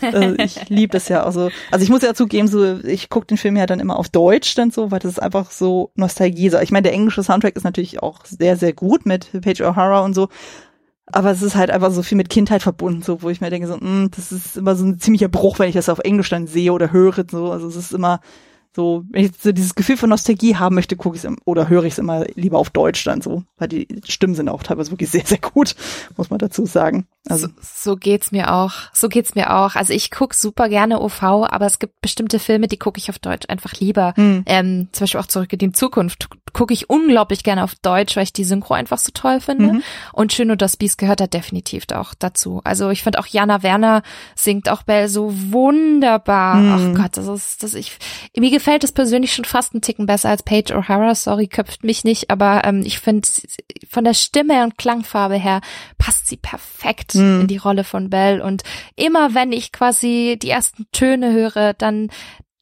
singt mein Gehirn und mein Kopf automatisch auf Deutsch mit. Mhm. Also ganz oft bei vielen Disney-Filmen ist es eher auf Englisch, aber bei Schön und das Biest ist es definitiv auf Deutsch, weil es einfach, wie du schon sagst, ne, Kindheit. Mhm. Du, du hast auch die Kassetten gehört, ne? Du hast es ja auch vorhin gesagt, du genau. das Hörspiel. Und ich weiß noch, das waren zwei Kassetten genau. sogar. Das war nicht nur eine, sondern zwei separat. Das ist auch völlig verrückt. Aladdin gab es, glaube ich, später dann nochmal. Da gab es auch mhm. diese zwei. Und ich habe das auch rauf und runter gehört damals. Und deswegen kann ich auch bis heute ganz viele Disney-Filme fast auswendig mitsprechen, ja. weil ich immer beim Spielen damals die Kassette immer gehört ja, genau. habe. Oder Kassette in dem Fall. Und dann kannst du es irgendwann mal gefühlt auswendig. Ja. Ne? Also ich fand's toll. Tolle deutsche Version, muss man echt sagen. Ja, ja. das stimmt. Ja, mir ist auch aufgefallen, so bei Pedro O'Hara, die klingt ein bisschen zu erwachsen. Also irgendwo wird es mal gesagt, ja. so sie ist angeblich 17 es wird zwar im Film selber nie gesagt, aber irgendwie so, wenn man sämtliche Trivia dann zum Film liest, dann wird sie immer als 17 Jahre eingestuft. Keine Ahnung, woher sie diese Zahl nehmen, aber so what? Also ich meine, beim Beast weiß man ja dann so, der ist irgendwie kurz vor 21 aufgrund des Fluches mhm. dann so, aber ja, kauft man halt so ab. Aber das ist ja meistens so bei so animierten Figuren so, dass die meistens mal einen Ticken älter aussehen, als sie eigentlich sein sollen, wo ich mir auch manchmal denke, hm, ja, das hat mich bei Animes auch immer so extrem gestört, wo ich mir denke, so, hm, oder auch bei Mangas, wo ich mir denke, so, irgendwie sehen die mal alle deutlich älter aus, als sie eigentlich sein sollen. Aber gut, das stimmt. Das ist auch immer so eine Zeichengeschichte dann. Mhm. Ähm, ich überlege gerade so von den Vergleichen her, ich glaube, ansonsten ist es relativ identisch. Genau, also halt so dieses Finale ist ja auch äh, ziemlich gleich geblieben, dann so, äh, dass Bell dann eben kurz vor knapp dann eben zum Beast zurückkommt so und letztendlich dann das Happy End gibt, so der Fluch wird gelöst, äh, jubi und gibt riesen Feier und alle sind glücklich, äh, wunderbar. Ähm, aber es tut dem Film ja auf jeden Fall auch gut, dass es da nochmal so einen richtigen Showdown irgendwie gibt. Dann, also das dann eben durch mhm. Gaston so der dann irgendwie nochmal zeigt, so wie toxisch der eigentlich ist und so und äh, warum das Beast deutlich besser ist als potenzieller Partner als Gaston. Das wird immer schön so in Kontrast geführt und ich finde, der Aspekt zeigt eigentlich auch so, wie aktuell dieser Film eigentlich immer noch ist. Also heutzutage, was man ja so mitkriegt, so was da an toxischen Männern da irgendwie teilweise rumläuft oder generell an toxischen Personen, wo man auch denkt so, wow, wow, so mhm. und ich finde, der Film vermittelt das auch als Kind irgendwie sehr gut, so, okay, was ist Verhalten, was okay ist und was ist Verhalten, was nicht okay ist. Und äh, mhm. ich meine, mhm. man muss ja auch fairerweise sagen, so ich meine, das Biest ist anfangs ja auch nicht unbedingt so die netteste Person überhaupt und so, aber nee. Mhm. immerhin durch seinen Character Arc sozusagen kriegt er auch ein bisschen so ein Redemption Arc so und dadurch merkt man auch so, okay, er macht tatsächlich auch so eine innere Wandlung auch durch und merkt dann so, okay, mit dem Verhalten komme ich nicht zu dem, was ich eigentlich erreichen möchte. Und wenn ich nett bin, dann ist sie auch nett und umgekehrt. Von daher, das finde ich auf jeden Fall sehr mhm. spannend und auch so, mhm. wie das dann auch inszeniert wird. Und ich, man muss ja auf jeden Fall äh, hervorheben, so Glenn Keane, der dann halt das Beast entworfen hat, also vom Design her, es ist einfach wow wow. Also es ist, äh, so viel krass Emotion, die man halt innerhalb dieses äh, Beast-Designs dann auch sieht, so wie man denkt so, oh, also du siehst ja wirklich alles von absoluten Ausraster bis hin so völlig zusammen äh, deprimiert, so bis hin zu total kindlich freudig, dann so, also also allein das Sehen, wie zum Beispiel da, wo das Beast dann Bell die Bibliothek schenkt und du merkst dann einfach so dieses so, oh mein Gott, er freut sich richtig darum, ihr das zu zeigen so und zu gucken, wie sie drauf reagiert, wo du denkst, oh, das ist einfach schön und so. Und ähm, ich meine, selbst wenn man keine Bücher mag sozusagen, aber so diese Freude so von wegen so, oh mein Gott, so mein Horizont erweitert sich gerade äh, ums tausendfache und ich kann das alles lesen, gehört, ist es alles meins und so. Ähm, ich meine, wer möchte sowas nicht? Also, man muss ja nicht gleich ein ganzes Schloss schenken, aber so eine Bibliothek ist schon nice. Ja. Würde ich nicht leiden. Nicht.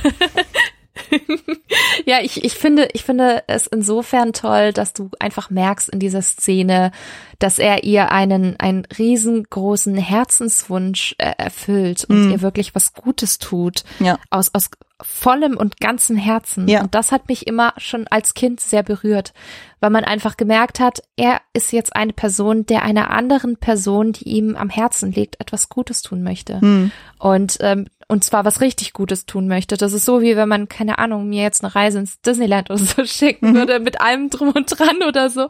Ich weiß nicht, das ist dann auch so, oh mein Gott, der hat sich Gedanken gemacht und äh, der, der, der weiß, was ich mag mhm. und äh, will mir jetzt äh, wirklich eine Überraschung machen und, und auch nicht nur irgendeine kleine äh, äh, nette Überraschung, sondern halt gleich das äh, äh, the whole package, wie man so schön sagt. Mhm. Weil wenn man schon Bücher mag und dann gleich eine riesengroße Barockbibliothek geschenkt bekommt, gefühlt, das ist natürlich schon echt der Hammer. Und ich, ich, ich war damals zwar, ich habe gerne gelesen, aber ich war nie der große Bücherwurm und dementsprechend war das für mich so, ja, okay, aber es hat für mich insofern so gut funktioniert, weil man einfach gemerkt hat, wie wichtig ihm das ist und wie, wie großartig diese Geste auch ist. Sie ist einfach wunderschön. Du hm. sitzt davor und du kannst Bell nachvollziehen, wie sie da völlig äh, nicht mehr aus dem Staunen herauskommt und sich unglaublich freut und äh, Beast natürlich auch, indem Bell sich freut, freut er sich natürlich auch. Und mhm. das ist da auch so eine emotionale Dynamik in der Szene, die mich als Kind total happy gemacht hat. Das weiß ich noch. Und immer wenn ich diese Szene sehe, denke ich mir, ach, ist das schön. Ja, ja. richtig, richtig schön. Das ist aber so schön, mhm. weil das fand ich auch so krass bei dem Märchen selber so, weil du hast ja dann eben, sobald der Bell in das äh, Schloss einzieht, so ist es ja sofort dieses so, okay, sie kriegt ihr eigenes Zimmer, sie kriegt allen möglichen Reichtum, so kriegt alles so, wo, was ihr Herz begehrt aber das hat so dieses Devote irgendwie so von wie so, okay, ich beuge mich dir sozusagen, ich versuche dir alles zu erfüllen, was du haben möchtest.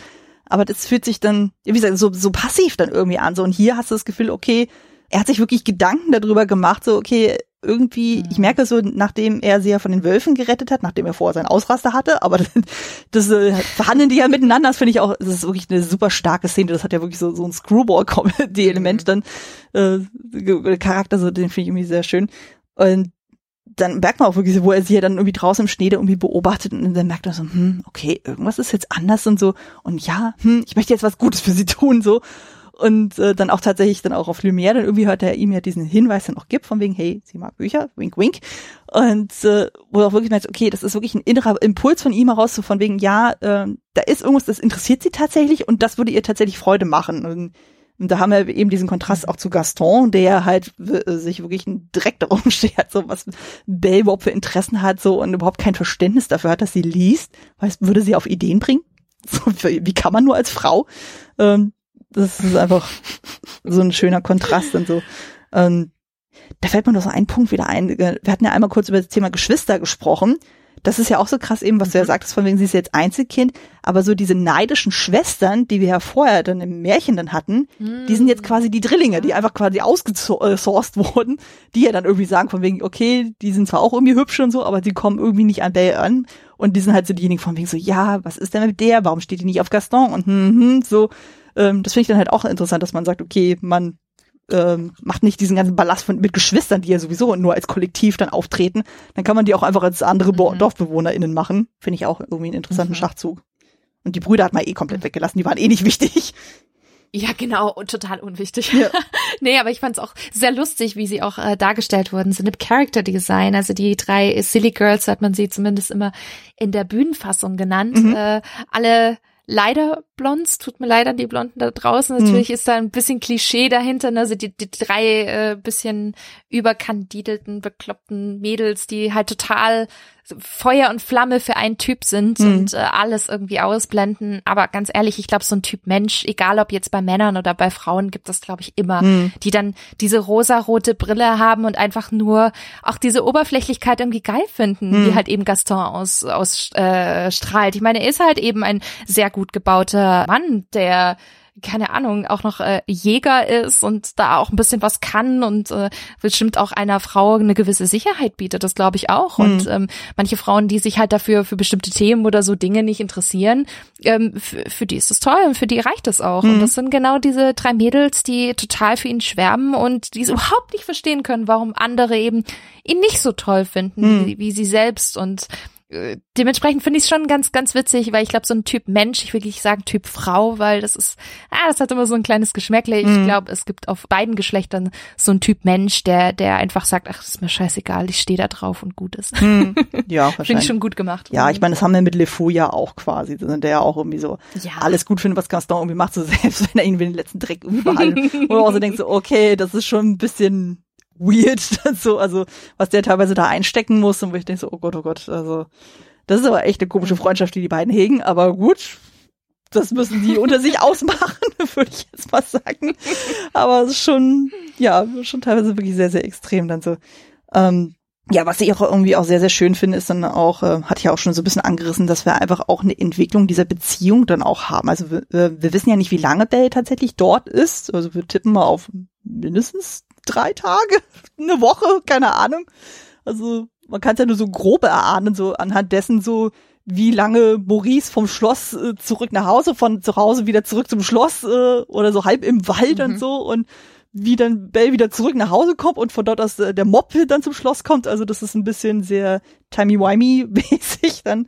Das kann man nicht so ganz einordnen, aber dadurch haben wir ja genug Szenen, wo man Bell und das Biest dann auch miteinander interagieren sieht und das ist einfach Zucker pur, wenn man sich das mal so anschaut. Und es wird ja gerne mal so oberflächlich gesagt, das Ding ist eine Stockholm-Syndrom-Geschichte, wo ich mir auch so denke, nein, hm. nein, nein, nein, nein, nein, nein. Also so, wer das immer behauptet, so der hat keine Ahnung, was Stockholm-Syndrom ist. Also äh, ich meine, das fängt ja schon allein damit an, so dass äh, Bell ja nicht gekidnappt wurde. Sie hat ja diesen Tausch angeboten. Klar, sie ist zwar die Geisel in Anführungszeichen so, aber sie ist ja keine, die sich die ganze Zeit unterwürfig äh, da verhält, sondern die gibt mhm. ja die mhm. ganze Zeit immer Paroli und sagt dann so, was sie gut findet, was nicht gut findet. Weil das ist ja eben auch der Punkt vom Stockholm-Syndrom, dass äh, du würdest ja als Opfer oder als Geisel ja eigentlich vermeiden, in irgendeiner Form da, äh, den Entführer oder den Geiselnehmer in irgendeiner Form zu triggern. Und das ist ja hier überhaupt nicht gegeben. Also man merkt ja sofort, okay, sie ordnet sich da überhaupt nicht unter. Und dann alles, was sie dann so entscheidet, von wegen so, okay, sie äh, geht da im Schloss herum, so, und geht einfach mal in den West Wing, so, wo sie eigentlich nicht hin soll, und, hm, und dann nachher, wo dann halt diese Wolf-Attacke dann ist, so, und er, ja, dann für sie, äh, sich in die Wolfsmenge gestürzt hat so und dabei auch verletzt wurde, entscheidet sie ja selber von wegen, okay, lasse ich ihn jetzt liegen oder nicht. Sie entscheidet sich ja auch dagegen. Ähm, aus Gutmütigkeit, was ja auch für sie spricht, definitiv. Und es gibt ja auch, äh, das ist ja tatsächlich mhm. auch so ein mhm. Turning Point und so, was die äh, Dynamik zwischen den beiden betrifft, so von wegen so, okay, da ist irgendwas in ihm, was ich bisher noch nicht gesehen habe, was ja wirklich so eins zu eins in einem Song verarbeitet wird. Und äh, ja, auch einfach so dieser Umgang, den die beiden miteinander haben. Also das wird ja auch irgendwie manchmal dem Film vorgeworfen, so dieses so, ja, äh, I can change him, so, wenn ich ihm einfach mit ganz viel Liebe überschütte. Und so krass sehe ich das eigentlich bei diesem Film überhaupt nicht. Also es ist eigentlich so, ich hatte immer so den Eindruck gehabt, so, dass sie sich so ein bisschen aneinander rantasten. Also ich finde, das sieht man auch mhm. schön in dieser Szene, wo die beiden miteinander essen. Also da, wo sie da irgendwie diesen Milchreiskries oder sowas essen und er dann diese Probleme hatte mit dem Löffel und wo sie dann auch merkt, so, okay, hm, irgendwie ist diese äh, Situation ein bisschen awkward. Ähm, wir gucken einfach, ob wir uns irgendwo in der Mitte treffen und wo sie ja dann beide aus diesem Teller mhm. trinken mhm. quasi. Und ich dann denke, oh Gott, das ja. ist so schön, das ist so schön, weil ich meine, für sie ist es ja äh, mhm. kein Beinbruch, das zu machen so und für ihn ist es deutlich einfacher so zu essen. Also ist doch für beide gut. Von daher finde ich das einfach sehr, sehr schön. Absolut. Also ich finde auch dies, diese, diese Spannungen zwischen dem Beast und, und Belle, das finde ich großartig, das hast du auch gerade gesagt. Ich finde, beide müssen lernen, dass sie miteinander klarkommen müssen in dieser Situation. Mhm. Und ich finde gerade diese Spannungen, die sie am Anfang haben, weil die sind schon, schon sehr krass, finde ich, mhm. ähm, die gehen dann, finde ich, relativ clever und schön gemacht auch in andere Emotionen über. Und mhm. ich finde, das ist irgendwie auch ein bisschen nachvollziehbar, muss ich ganz ehrlich sagen. Man ja. hat eigene Standpunkte, die man in so einer Situation auf eine gemeinsame Basis bringen muss, ne? Hm. Gemeinsam Kompromisse eingehen. Und ich finde, da ist der Kontrast zu Beginn auch richtig hoch, ne? Also diese riesengroße Spannung, die zwischen den beiden herrscht.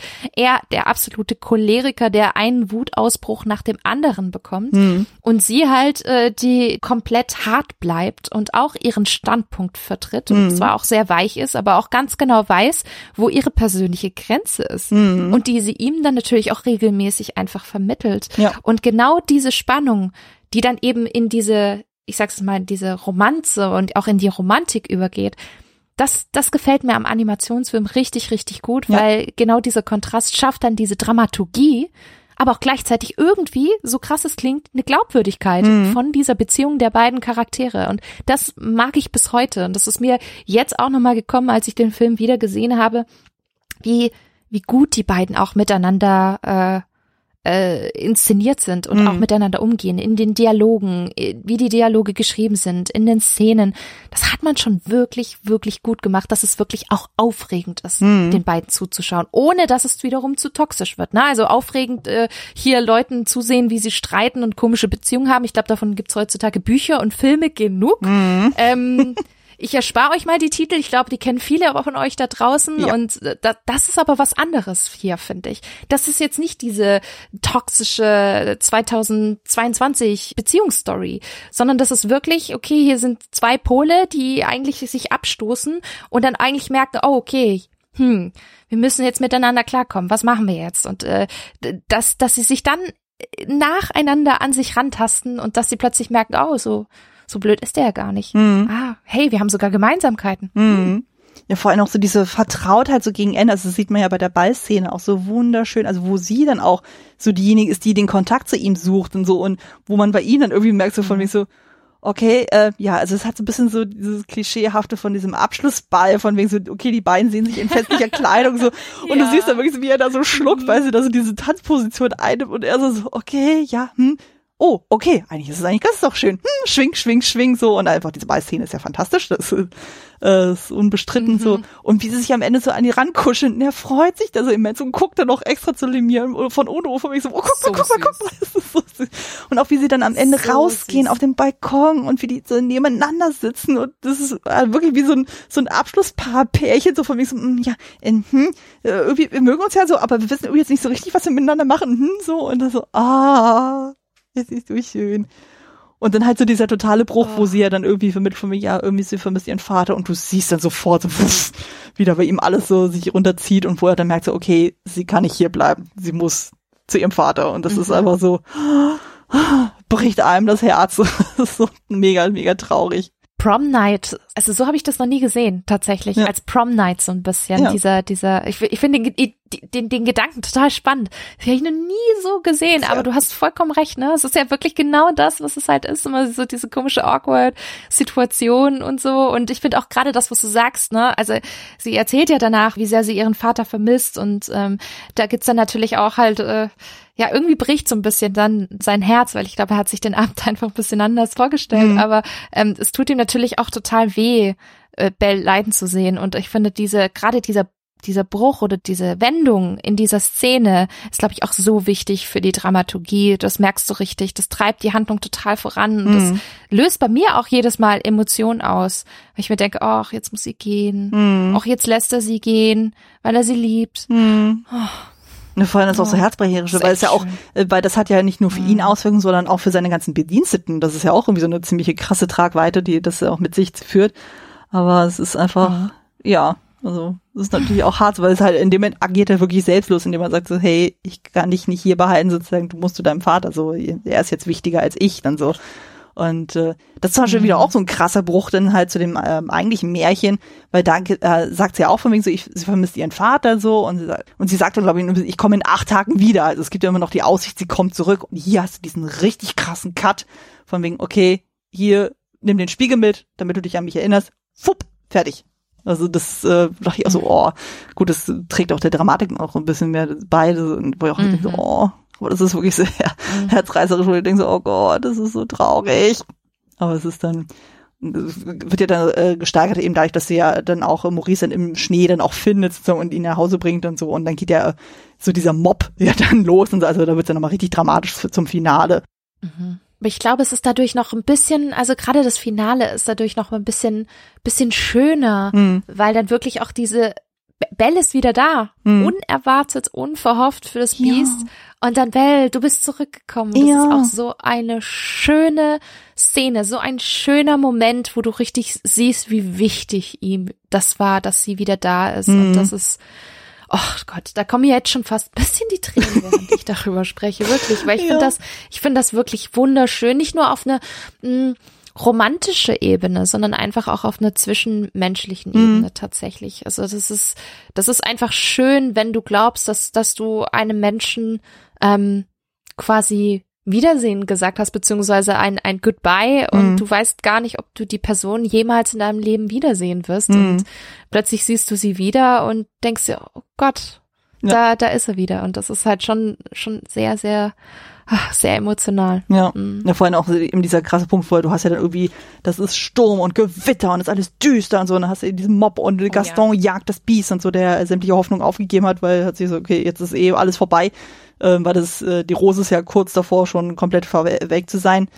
Und, äh, und dann siehst du auf einmal so diese Lebensgeister, die in ihm heraufkommen und du siehst halt so, wie er da völlig dramatisch da dieses Dach da irgendwie wieder hochklettert zu ihr, so in ihre Hand nimmt, die ja wirklich gigantisch ist, dann so im Vergleich mhm. zu ihrer mhm. kleinzähligen Hand dann so.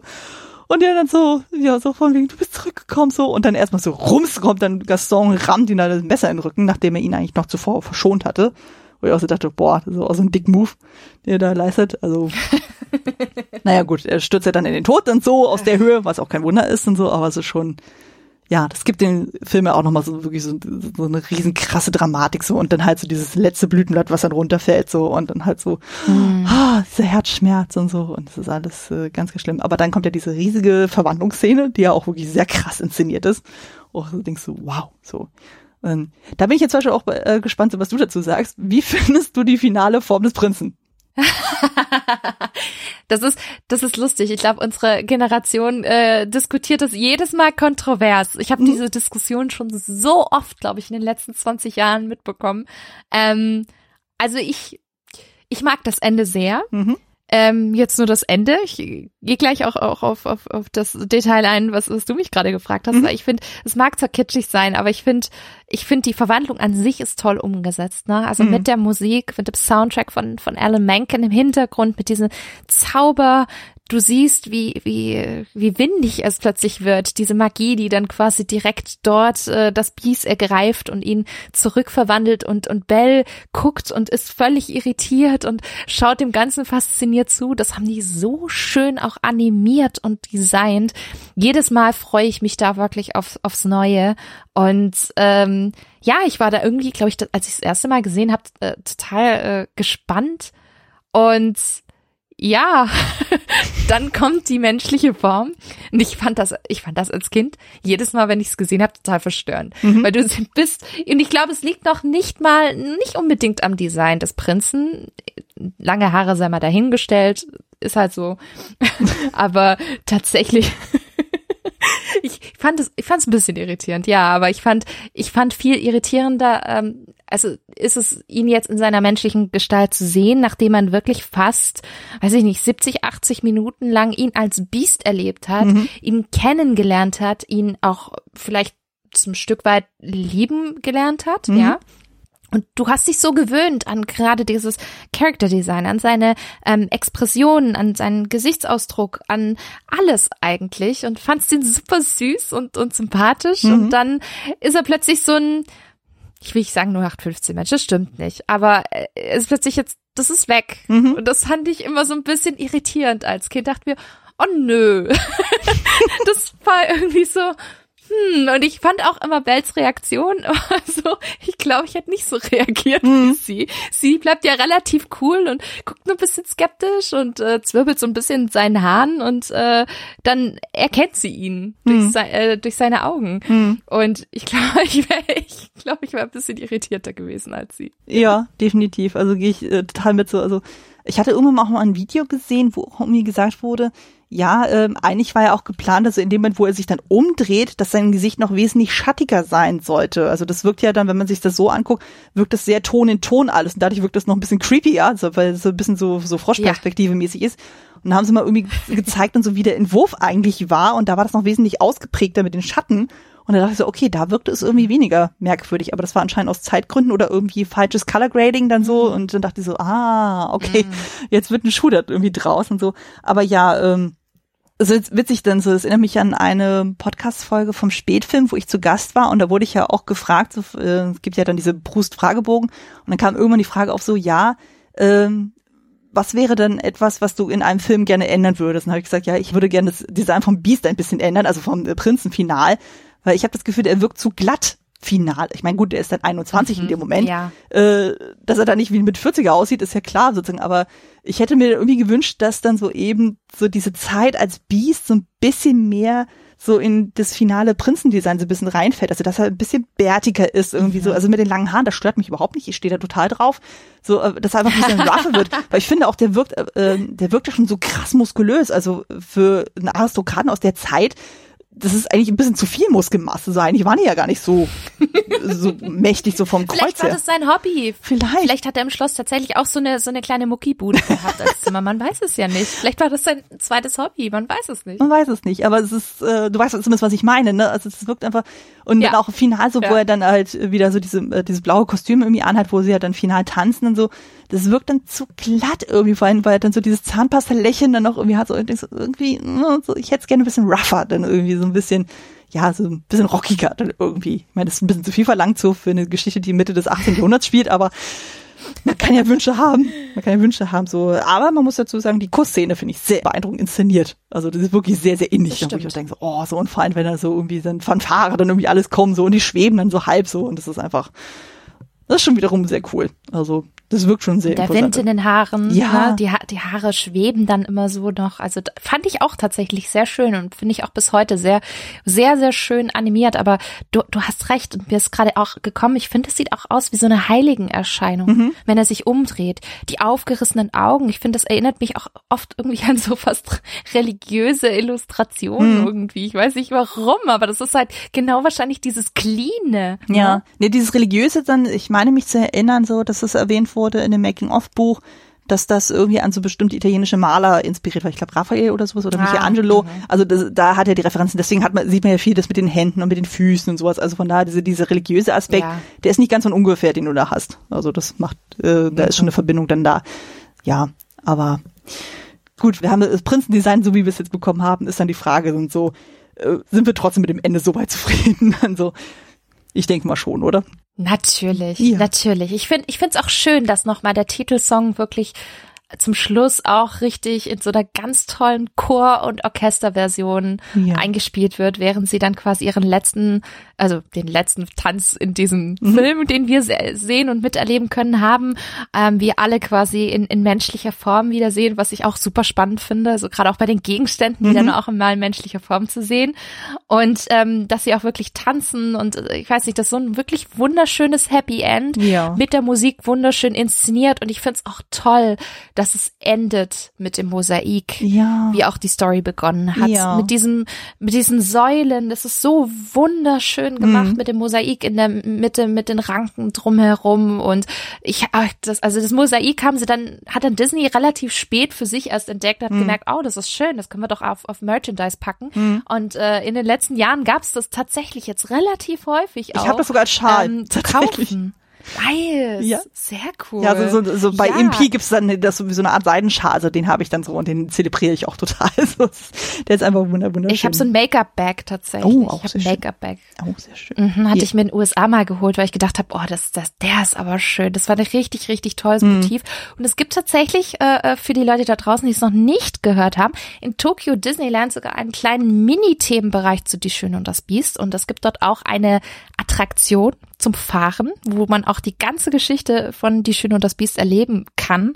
Und da endet es genauso. Da fährst du quasi mit einer sich bewegenden, riesengroßen äh, Suppenschüssel, Teetasse, sei jetzt mal dahingestellt, was es genau ist, aber es bewegt sich und man fährt dann raus nach der Schlussszene und es endet ebenfalls vor diesem Mosaik. Oh, und äh, da fließt dann auch quasi so ein bisschen mit Projektion gemachtes Wasser runter in so einem Brunnen und das sieht so schön aus. Deswegen, ich mag das Ende total, mhm. weil es so richtig episch ist. Wie so eine richtige epische Geschichte, die du da erlebst, ein großes Märchen und du bist Teil davon und hast das jetzt miterlebt. Und ich finde, das suggeriert eben dieses, dieses Mosaik-Schluss Schlussbild, dass du gerade Teil und, und Zeugin gewesen bist einer einer großartigen Geschichte, die die auf Ewigkeiten äh, quasi bestehen bleibt. Und mhm. das das finde ich wirklich bis heute ganz ganz toll inszeniert. Auf mhm. jeden Fall, auf jeden Fall ähm, ich glaube, damit haben wir auch jetzt einen guten Übergang geschaffen, so um jetzt mal auf das Remake, in Anführungszeichen mal zu,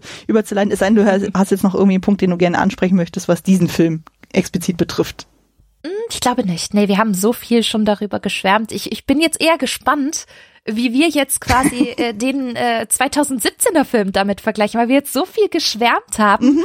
Ähm, da bin ich jetzt auch gespannt, wie, wie du bestimmte Dinge siehst. Ja, ja, ebenso, ebenso.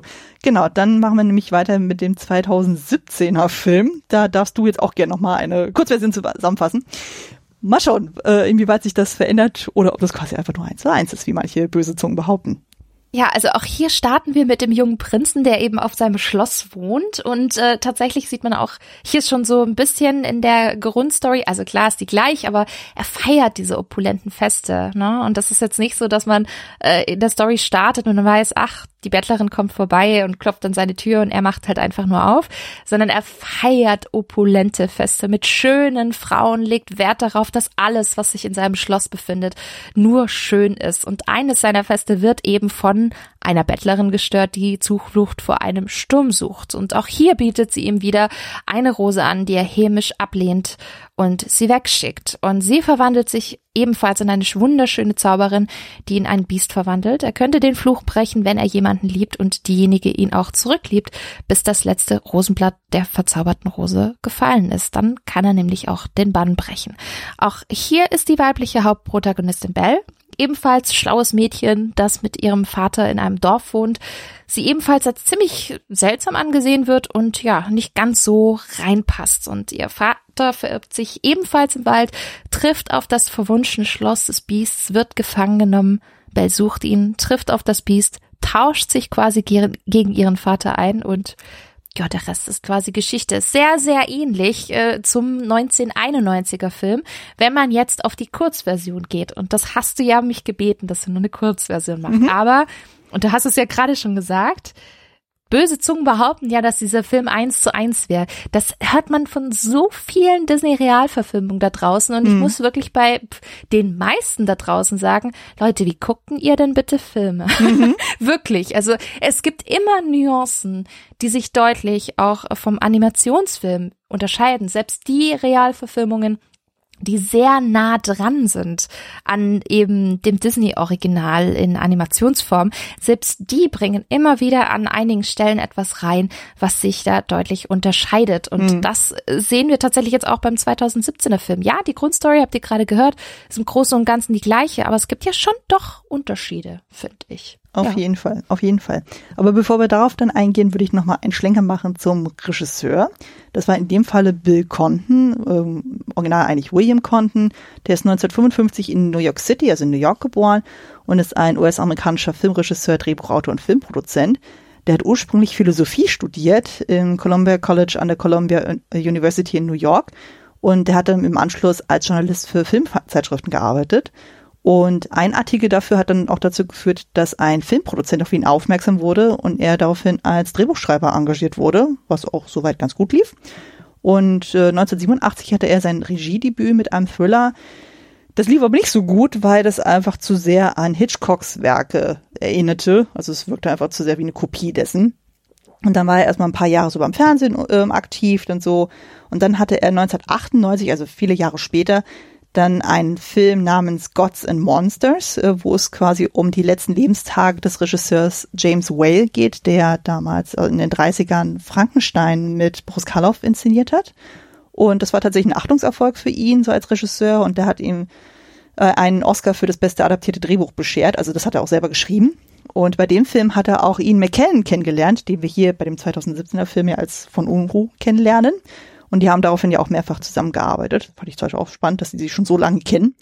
Und ähm, mhm. Berührungspunkte mit dem Medium Musical bekam dann Konten durch seine Drehbucharbeit an Chicago, also den mit Renee Zellweger und Catherine Zeta-Jones und der Regiearbeit zu Dreamgirls mit Beyoncé und Jennifer Hudson. Und ähm, da war ich auch sehr, sehr überrascht. 2009 war er der Produzent der 81. Oscar-Verleihung mit Hugh Jackman als Host. Das ist persönlich mein Lieblingshost von den Oscars, muss ich zugeben. Also das war das Jahr, wo Slumdog Millionär als bester Film ausgezeichnet wurde. Und ich gucke mir eigentlich immer noch sehr gerne Szenen aus dieser Verleihung dann an, so weil Jackman das einfach so fantastisch macht. Also der bringt da so viel Humor da rein. Das mm, ist oh richtig, richtig gut. Und mhm. äh, mhm. genau, danach übernahm dann Konnten die Regie bei den letzten beiden Twilight-Filmen, äh, welche ihm witzigerweise dann so äh, eine goldene Himbeere Auszeichnung und Nominierung einbrachte. Wo ich denke so, okay, das ist ein ziemlich krasser Bruch zu dem, was er vorher gemacht hat. Und dann hat er noch zwei weitere Kinofilme gemacht und dann wurde ihm äh, eben die Schöne das Biest dann angeboten dass er da Regie führt und er hat auch gesagt, so er will den Film auf jeden Fall als bombastisches Musical inszenieren. Also der Film, also der Zeichentrickfilm, der ist ja schon ziemlich bombastisch, was das betrifft, aber jetzt der Realfilm soll es aber noch mehr sein, so. Also da will man völlig in die Vollen gehen so. Und das hat auch dazu geführt, dass wir einfach noch mehr Songs mhm. dann auch kriegen, was ja auch äh, nicht schlecht ist. Und das ist tatsächlich bis heute sein finanziell erfolgreichster Film und privat lässt sich über ihn sagen, er ist mit dem Filmproduzenten Jack Morrissey liiert und er hat auch mehrere von Contons Filmen produziert, also darunter auch Die Schöne das Biest. Hm. Fand ich dann auch mhm. interessant. Einfach mal das, so, hm? Ein kleines Add-on noch übrigens und ich ja. musste sehr schmunzeln, als du das gesagt hast, weil ich mache diesen Fehler tatsächlich auch sehr oft. Chicago hat tatsächlich Rob Marshall inszeniert und war dafür Regisseur und ich verwechsel die beiden auch die ganze Zeit tatsächlich, weil ich die ganze Zeit bei Bill Conton immer Chicago im Kopf habe. Der, der hat das Drehbuch geschrieben, das halt meinte ich ja dann. Also er hat nicht Regie geführt. Ach, oh, guck, ich ver guck, das ist nämlich, das ist jetzt mein Fehler, weil ich verwechsel die beiden permanent. Ah. Das ist so schlimm, weil beide haben schon Disney-Sachen gemacht. Mhm. Beide haben diese Musical-Erfahrung und Fable, wobei Rob Marshall da einfach noch ein bisschen tiefer drin ist. Mhm. Und äh, bei mir ist es echt ganz oft, ich kann die beiden manchmal nicht auseinanderhalten. Das ist echt schlimm. Und ich frage mich immer so, okay, wer hat jetzt nochmal die Twilight-Filme noch zusätzlich mhm. gemacht? Und meistens, wenn ich ein bisschen drüber nachdenke, dann fällt es mir auf, weil äh, dann denke ich mir, ah stimmt, Bill Conton war der Twilight und ah, so, mhm. so kann ich es auch ein bisschen auseinanderhalten auseinanderhalten. Aber ich verwechsel diese beiden permanent. Also gerade durch ihren Background und so, mhm. auch wenn die beiden grundverschieden auch aussehen, aber mhm. ich verwechsel sie einfach. Ja, immer. manchmal hat man das so mit immer. so einem gewissen Namen. Äh, Rob Marshall hat er, glaube ich, nicht auch ähm, Into the Woods und Mary Poppins Returns gemacht? Ja. Okay, dann habe ich das Genau, und er macht ja mhm. jetzt auch äh, Genau, er macht jetzt auch Little Mermaid, äh, der jetzt nächstes ah. Jahr in die Kinos kommt, die nächste Realverfilmung. Mhm, bin ich auch sehr gespannt. Okay, dann ist er definitiv in seinem Metier dann auch so. Ja, nee, bei Bacon war mir halt aufgefallen so bei der Vorbereitung so, dass ich eigentlich fast nichts von ihm kannte, wo ich dachte, hm, irgendwie ich habe irgendwie kein Gefühl für seine Regiearbeit. Also es gibt ja so Regisseure, die haben eine sehr, sehr klare Handschrift, aber bei Konnten, ich kannte das irgendwie nicht so richtig greifen, was da so sein Ding ist. Und dann hatte ich irgendwie gesehen, eben dieses mit Gods and Monsters und dachte ich so, hm, okay, äh, über halt so ein Biopic-artige äh, Film und so mit Ian McKellen und Brandon Fraser, wo ich dachte, huch, der ist ja auch dabei, das wusste ich gar nicht. Äh, war jetzt nicht so mein Film und so, aber ähm, war auf jeden Fall auch immer interessant, weil auch das Thema Homosexualität äh, im äh, Filmbereich dann auch sehr stark thematisiert wurde. Das war auf jeden Fall sehr, sehr mhm. interessant dann so und auch eben zu sehen, okay, ähm, wie war dann eben diese äh, erste Zusammenarbeit eben zwischen Conten und äh, McKellen, den wir hier auch halt äh, erleben so. Das fand ich auf mhm. jeden Fall sehr, sehr interessant, aber ich habe immer noch kein Gefühl für seine Filmografie, muss ich zugeben. das ist irgendwie ganz, ganz weird und so. Anscheinend habe ich einfach die falschen Regisseure im Kopf, wenn ich da irgendwie mir überlege, so was ist denn so eine äh, krasse Handschrift von einem Film. Aber ich denke mal, da werden wir auch gleich nochmal äh, drauf eingehen, so was so diese Inszenierung mhm. dieses Films betrifft, dann so. Ähm, mhm. Genau, wir kommen mal zum persönlichen Eindruck, so wie stehen wir denn zum 2017er Film? Du darfst loslegen. Also ich kann, ich ja mache ich. Ich habe ich hab das Gefühl, ich bin aus dem Kino gekommen und ich fand den wirklich gut, mhm. überraschend mhm. gut. Ich bin mit Skepsis schon ein bisschen mit Skepsis reingegangen, weil die letzten Trailer fand ich so ganz gut. Ich habe gesagt, ich versuche immer offen zu bleiben, aber ich, selbst ich kann manchmal so eine kleine Grundskepsis in bestimmten Dingen auch nicht abstellen. Und dementsprechend bin ich dann aus dem Kino gekommen und ich war total ähm, ja, mir, hat's echt gut gefallen. Ich war sehr überrascht, sehr positiv überrascht. Und jetzt muss ich an, äh, muss ich sagen, ich habe den Film nochmal gesehen für äh, also als Vorbereitung für diesen Podcast. Und ich habe dann schon wieder gemerkt, oh, okay, da gibt's einiges, was mir gefällt und einiges, was mir auch nicht so gut gefällt. Mhm. Also ich mag es zum Beispiel, wie wie aufwendig die Verfilmung ist. Also die Sets und Kostüme, die sind wirklich wundervoll. Ich finde mhm. auch gerade die großen Musical-Szenen, die sind wirklich gut inszeniert und ich mochte gerade diese ganzen kleinen, feinen Erweiterungen wie zu, in, in der Story, wie zum Beispiel bei Maurice, der eben diesen kleinen Song hat, ja. How Does a Moment Last Forever, mhm. der wo man auch diese Geschichte rund um Bells verstorbene Mutter ein wenig erklärt und mehr darüber erfährt. Ich finde, das hat sehr viel Emotionalität reingebracht, die ich so gar nicht erwartet hätte mhm. in diesem Film und an dieser, dieser Stelle. Und ich finde, das hat auch ähm, wirklich sehr, also Kevin Klein hat es wirklich sehr, sehr schön rübergebracht, auch als Maurice. Äh, und da kommen wir auch schon nächst, zum, zum nächsten Thema. Ich finde den Cast auch sehr gut. Ich finde, Luke Evans ist als Gaston einfach großartig besetzt. Mhm. Also auch Josh Gad als LeFou, fantastisch. Ich mag, ich mag Josh Gad sowieso. Ich bin, bin ein großer äh, äh Broadway- und Musical-Fan tatsächlich. Ich fand Josh Gad tatsächlich auch schon in Book of Mormon großartig mhm. und er war da wirklich grandios besetzt und auch, ich meine, Ewan McGregor als Lumiere macht auch für mich echt einen guten Job. Ähm, Ian McKellen, also der Cast ist wirklich toll. Manche Szenen sind auch echt super umgesetzt. Also gerade auch Gaston, die Szene ist für mich eines der Highlights im Film, gerade auch wegen der Besetzung. Mhm. Ja, also das, das, ich glaube, das sind so die positiven Dinge und die negativeren Dinge. Mir gefällt an einigen Stellen dies, das CGI einfach nicht so gut, weil es mhm. sehr oft überstilisiert wird und auch ein bisschen künstlich. Also gerade auch das Lichtdesign, dann auch das Design der Gegenstände wie Lumière, Herr von Unruh, Madame Putin. Klar, das sind Gegenstände, wie sie damals in der Stilistik ausgesehen haben, aber es fehlt und vor allem ganz besonders im Vergleich zum Film von 91, es fehlt dieser Charme hm. und die Lebendigkeit der, der Figuren und der Sidekicks. Da kommt im Punkto Emotionalität und Ausdruck eigentlich gar nicht so viel rüber. Und das, das, äh, ja, geht so ein bisschen auch weiter im, im Design des Gesichts beim, beim Beast. Das finde ich stellenweise auch ein bisschen, ach, fast ein bisschen Uncanny Valley und mhm. ähm, ja auch auch stimmlich finde ich es auch manchmal ein bisschen schwieriger.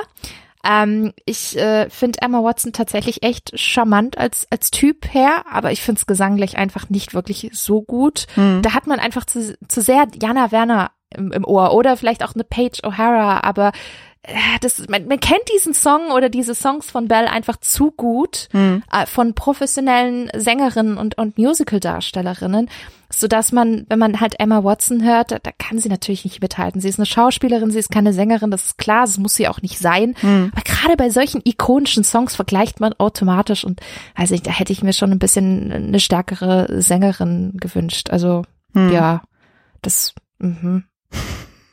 Ja, finde ich, aber, fühl ich aber sehr mit dir. Also, also was das ganze Production Value betrifft, ist es einfach äh, Chef's Kiss, ist wirklich sehr, sehr gut. Auch der Cast dann so, kann man eigentlich auch nicht meckern. So, was du schon sagtest, eben so die Dynamik zwischen Luke Evans und Josh Gad, das ist einfach wirklich toll. Also die beiden als Gaston und Defoe, das funktioniert einfach irgendwie sehr, sehr gut. Dann eben so die Art und Weise, wie sie Maurice in diesem Film äh, weiterentwickelt ja. haben. Also auch der Background ist ja komplett anders, wo ich dachte so, ja, das fühlt sich total rund an. Das, ich finde, dadurch kriegt der Film auch so eine gewisse mhm. Melancholie dann auch noch zusätzlich rein, wo ich dachte so, ach mhm. Mensch, also das gibt der Figur, also in dem Zeichentrickfilm hat er so ein bisschen so dieses etwas verpeilte dann irgendwie so, das hast du hier nur so ähm, in Nuance und so, aber eigentlich hast du wirklich so diesen trauenden Vater, so der eigentlich nur das Beste für sein Kind will und äh, ja, der so, so in sich gekehrt ist und so und das ist einfach irgendwie, der macht, äh, Kevin Klein macht das einfach auch fantastisch und ähm, mhm. ja, und was du auch sagtest mit dem CGI, sozusagen, da gehe ich total mit. Also ich finde es auch im Nachhinein auch super, super schade, dass man eben nicht auf Practical Effects gesetzt hat. Also ich bin mhm. ja ein Freund äh, von solchen Sachen und äh, gerade bei so Filmen von Guillermo del Toro, sowas, den ich ja auch sehr, sehr äh, schätze, äh, da sieht man eigentlich so, das geht. Man kann wirklich gute Effekte machen sozusagen und es wirkt trotzdem emotional. Also guck dir zum Beispiel einen Ron Perlman als Hellboy an. Sozusagen selbst er mit seine, seinen Schichten an Maske kann so viel Emotionalität rüberbringen. Und das geht hier leider total mhm. flöten. Also man hat das zwar irgendwie so gemacht von der Machart her, so dass man Dan Stevens einmal so dieses riesige graue Kostüm angezogen hat, um halt so diese äh, Proportion irgendwie dann äh, vernünftig darzustellen. Also er war tatsächlich vor Ort am Set, also Emma Watson konnte tatsächlich mit ihm interagieren, aber dann das Gesicht wurde nochmal separat nochmal äh, irgendwie äh, hat er nochmal extra aufgenommen, äh, dann so, um dann halt für die einzelnen Mimiken und Gestiken dann irgendwie äh, noch punktueller zu darzustellen. So, also er hat im Grunde jede Szene zweimal gespielt, so. Ähm, aber es wirkt immer so, so off irgendwie. Also mir fällt irgendwie kein besseres Wort dafür ein. So, also als mhm. ich den Film im Kino gesehen habe, habe ich total gefeiert. Ich war total geblendet so und war verzaubert und es war alles wunderschön. Aber jetzt zum äh, Podcast und so und jetzt auch mit ein paar Jahren äh, rückblickend betrachtet, wo man ja auch sich auch ein paar Kritiken auch durchgelesen hat und dann auch sich ein bisschen weitergebildet hat und auch so Sichtweisen ja auch verändert, äh, wo man auch bei manchen Sachen ein bisschen kritischer reagiert, also gerade was so Romanzen betrifft, habe ich dann auf einmal gemerkt, ich hatte ja dann den 91er Film, den 2017er äh, Film direkt hintereinander gesehen, also halt von einem Tag auf den nächsten. Mhm. mhm. Und ich habe auf einmal gemerkt, so bei dem Film, das funktioniert auf einmal überhaupt nicht mehr. Also irgendwie diese ganze mhm. Beziehung äh, oder der Beziehungsaufbau, den die beiden Figuren haben, irgendwie, um, ich weiß nicht mehr, welche Kritik das war. Ich glaube, es war bei Lindsay Ellis, die auch den Film ziemlich äh, stark kritisiert hat. Die meinte irgendwie so, das fühlt sich nicht verdient an, was das Beast dann macht und mhm. so irgendwie, äh, und dass dann Belle sich in ihn verliebt. So, also so wie die Art und Weise, wie er agiert, macht es nicht nachvollziehbar, warum sie sich in ihn verliebt. Weil gerade so diese ganzen mhm. ikonischen Szenen, die wir aus dem ersten Film dann haben, ich meine, klar, man soll das nicht direkt mhm. eins zu eins vergleichen, aber das drängt sich nun mal einem extrem auf, wenn man sich so dicht an der Vorlage hält. Und die haben zwar jetzt für diesen Film ja auch noch zusätzliche Szenen reingebaut, also was du schon sagtest mit dem Tod der Mutter, dass darauf nochmal explizit eingegangen wird. Und dann noch so ein paar, wo sie über Literatur diskutieren und solche Späße so, aber irgendwie, es fühlt sich nicht so, es fühlt sich nicht richtig an. Oder was heißt nicht richtig, aber irgendwie ist das nicht so richtig nachvollziehbar, weil ich habe auch so das Gefühl, dass dann Emma Watson auch teilweise sehr distanziert gespielt hat. Also ich weiß nicht, ob das nur so ein subjektiver oh, ja. Eindruck ist, aber ich hatte zwischendurch Doch. das Gefühl, mhm. dass sie sehr mhm. ernst immer sehr guckt und wo ich immer so denke, warum eigentlich? Also, weil eigentlich ist der Bell eine sehr weltoffene Figur, die ja eigentlich so alles so mit den Augen am liebsten aufsaugen will so und ähm, hier unsere Belle hat man das Gefühl, die guckt immer viel zu kritisch auf die Welt also das ist, äh, ich weiß nicht, woran das liegt, ob das eine Regieentscheidung ist, ob das eine Darstellerentscheidung ist, ob das eine Drehbuchentscheidung ist, aber irgendwie fühlt sich das nicht rund an. Weißt du, wie ich es meine? Ja, total, total. Und das äh, habe ich mir auch notiert tatsächlich, äh, als ich den Film gesehen habe, weil mir das richtig aufgefallen ist. Ähm, ich finde, die Momente wirken so normal, schon fast zu normal, ne? Die mhm. Dialoge und die Szenen, in denen das Biest sich mit Bell unterhält und, und umgekehrt, die sind sehr ruhig. Mhm. Da ist äh, zum Beispiel die 91er Version, das sind die gemeinsamen Szenen viel lauter, viel enthusiastischer. Die werden aber auch stärker inszeniert. Mhm. Das habe ich dann auch gemerkt. Zum Beispiel die, die Szene, wir haben es ja vorhin schon davon gehabt, die Bibliotheksszene. Mhm. Gott, die ist ja wirklich toned down. Das ist ja echt irre, wenn du dir überlegst, dass so diese Big Reveal im, im ersten Teil, so diese, diese große äh, Überraschung, die ihr dann gezeigt wird und wo du dann diesen Wow-Moment hast und das halt auch sogar durch die Kameraführung in Anführungsstrichen in der Animation super gezeigt worden ist, mhm. indem es auch wirklich sehr, sehr schön diesen Schwenk gibt und du diese Größe erstmal wahrnimmst. Mhm. Und ähm, in der Version ist es jetzt tatsächlich so, er nimmt sie jetzt einfach mit, so komm jetzt mal mit, okay, wir gehen jetzt jetzt mal in diesen Raum da hier so, ist ja nichts, no big deal so auf die Art und mhm. Dementsprechend ist diese Szene halt leider auch no big deal, ja. weil es jetzt nicht dieses ich tu dir was Gutes, ich gebe dir jetzt die Bombenüberraschung und überrasch dich jetzt mal ist, sondern ach ja, hier komm mal jetzt kurz mal mit, äh, ich muss jetzt hier lang in diesen Raum. Ach übrigens hier stehen ein paar Bücher. Das ist so unspektakulär mhm. und das ist das macht der Film tatsächlich an einigen Stellen dass äh, diese, dass die Inszenierung einfach deutlich schwächer wird. Auch die Szene, in der das Beast ins Licht kommen soll. Hm. Das hat man hier auch in der 2017er Version viel, viel unspektakulärer gemacht. Ne? Also 91, da hat man sich richtig viel Zeit gelassen mit dem Soundtrack, so dieses, dieses äh, Grollen, dieses Unheil, was da Alan Menken in den, in den Score reingepackt hat. Hm. Und dann ebenfalls mit der Kameraführung, wo man, wo man ihn erst in dem Schatten sieht und dann, und dann, äh, geh hier ins Licht, sagt ja Bell, ne? Hm. Ähm, und äh, sie will ihn unbedingt sehen und dann siehst du, wie die Kamera so langsam hochfährt und er nach vorne kommt kommt und dann die Musik richtig dramatisch und sie völlig schockiert. Und auch mhm. das war, klar war das vielleicht ein bisschen drüber, aber ich finde, das hat einfach wunderbar zur Dramatik äh, der Szene und der Geschichte gepasst. Mhm. Diese Dramatik ist hier leider komplett weg und das habe ich heute richtig krass gemerkt. Es ist normal gewesen und ich frage mich halt auch, das, was du dich fragst, frag, habe ich mich heute auch gefragt. Mhm. Ist das vielleicht eine Regieentscheidung gewesen, zu sagen, hey, wir machen jetzt alles mal ein bisschen nicht so drüber. Wir machen mhm. das jetzt ein bisschen authentischer in Anführungsstrichen, ein bisschen ruhiger, ein bisschen mhm. normaler, weil anders kann ich mir das nicht erklären, warum so viele Szenen und auch die Interaktionen mit den Charakteren untereinander zum Teil einfach so so ruhig ist im mhm. Vergleich zum sehr enthusiastischen Animationsfilm. Ne? Ja, mhm. nee, was du eben sagtest mit dieser Bibliotheksszene, das fand ich auch so ziemlich erschreckend, denn irgendwie auch so diese Herleitung. Also wir hatten ja dann im Vorfeld, mhm. so, haben wir auch diese Rettung mit den Wolfen und so, und die haben dann kurz so ihre Streitgespräche sozusagen, aber es wird irgendwie so ganz komisch aufgelöst dann irgendwie. Also es gibt auch diesen Dialogwechsel von wegen so, ja, äh, hier, das tut weh, dann so, ja, wenn du stillhalten würdest, würde es nicht äh, weh tun, wenn du das nicht machst, wäre das nicht passiert und so weiter und so fort.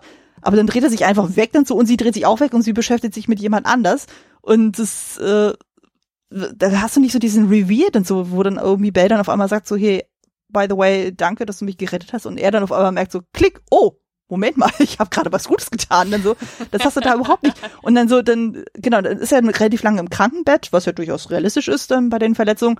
Und dann fängt sie an, irgendwie Sommernachtstraum zu zitieren, so, und er äh, zitiert das irgendwie weiter und sie dann so völlig euphorisch von wie so, oh mein Gott, du kannst Shakespeare. Und er so, ja, hm, ich habe eine teure Ausbildung gehabt, so. Und wo sie noch sagt, so, ja, Romeo und Julia ist mein Lieblingsstück, so, und er dann so völlig entnervt, so von wie so, oh Gott, warum wundert mich das nicht?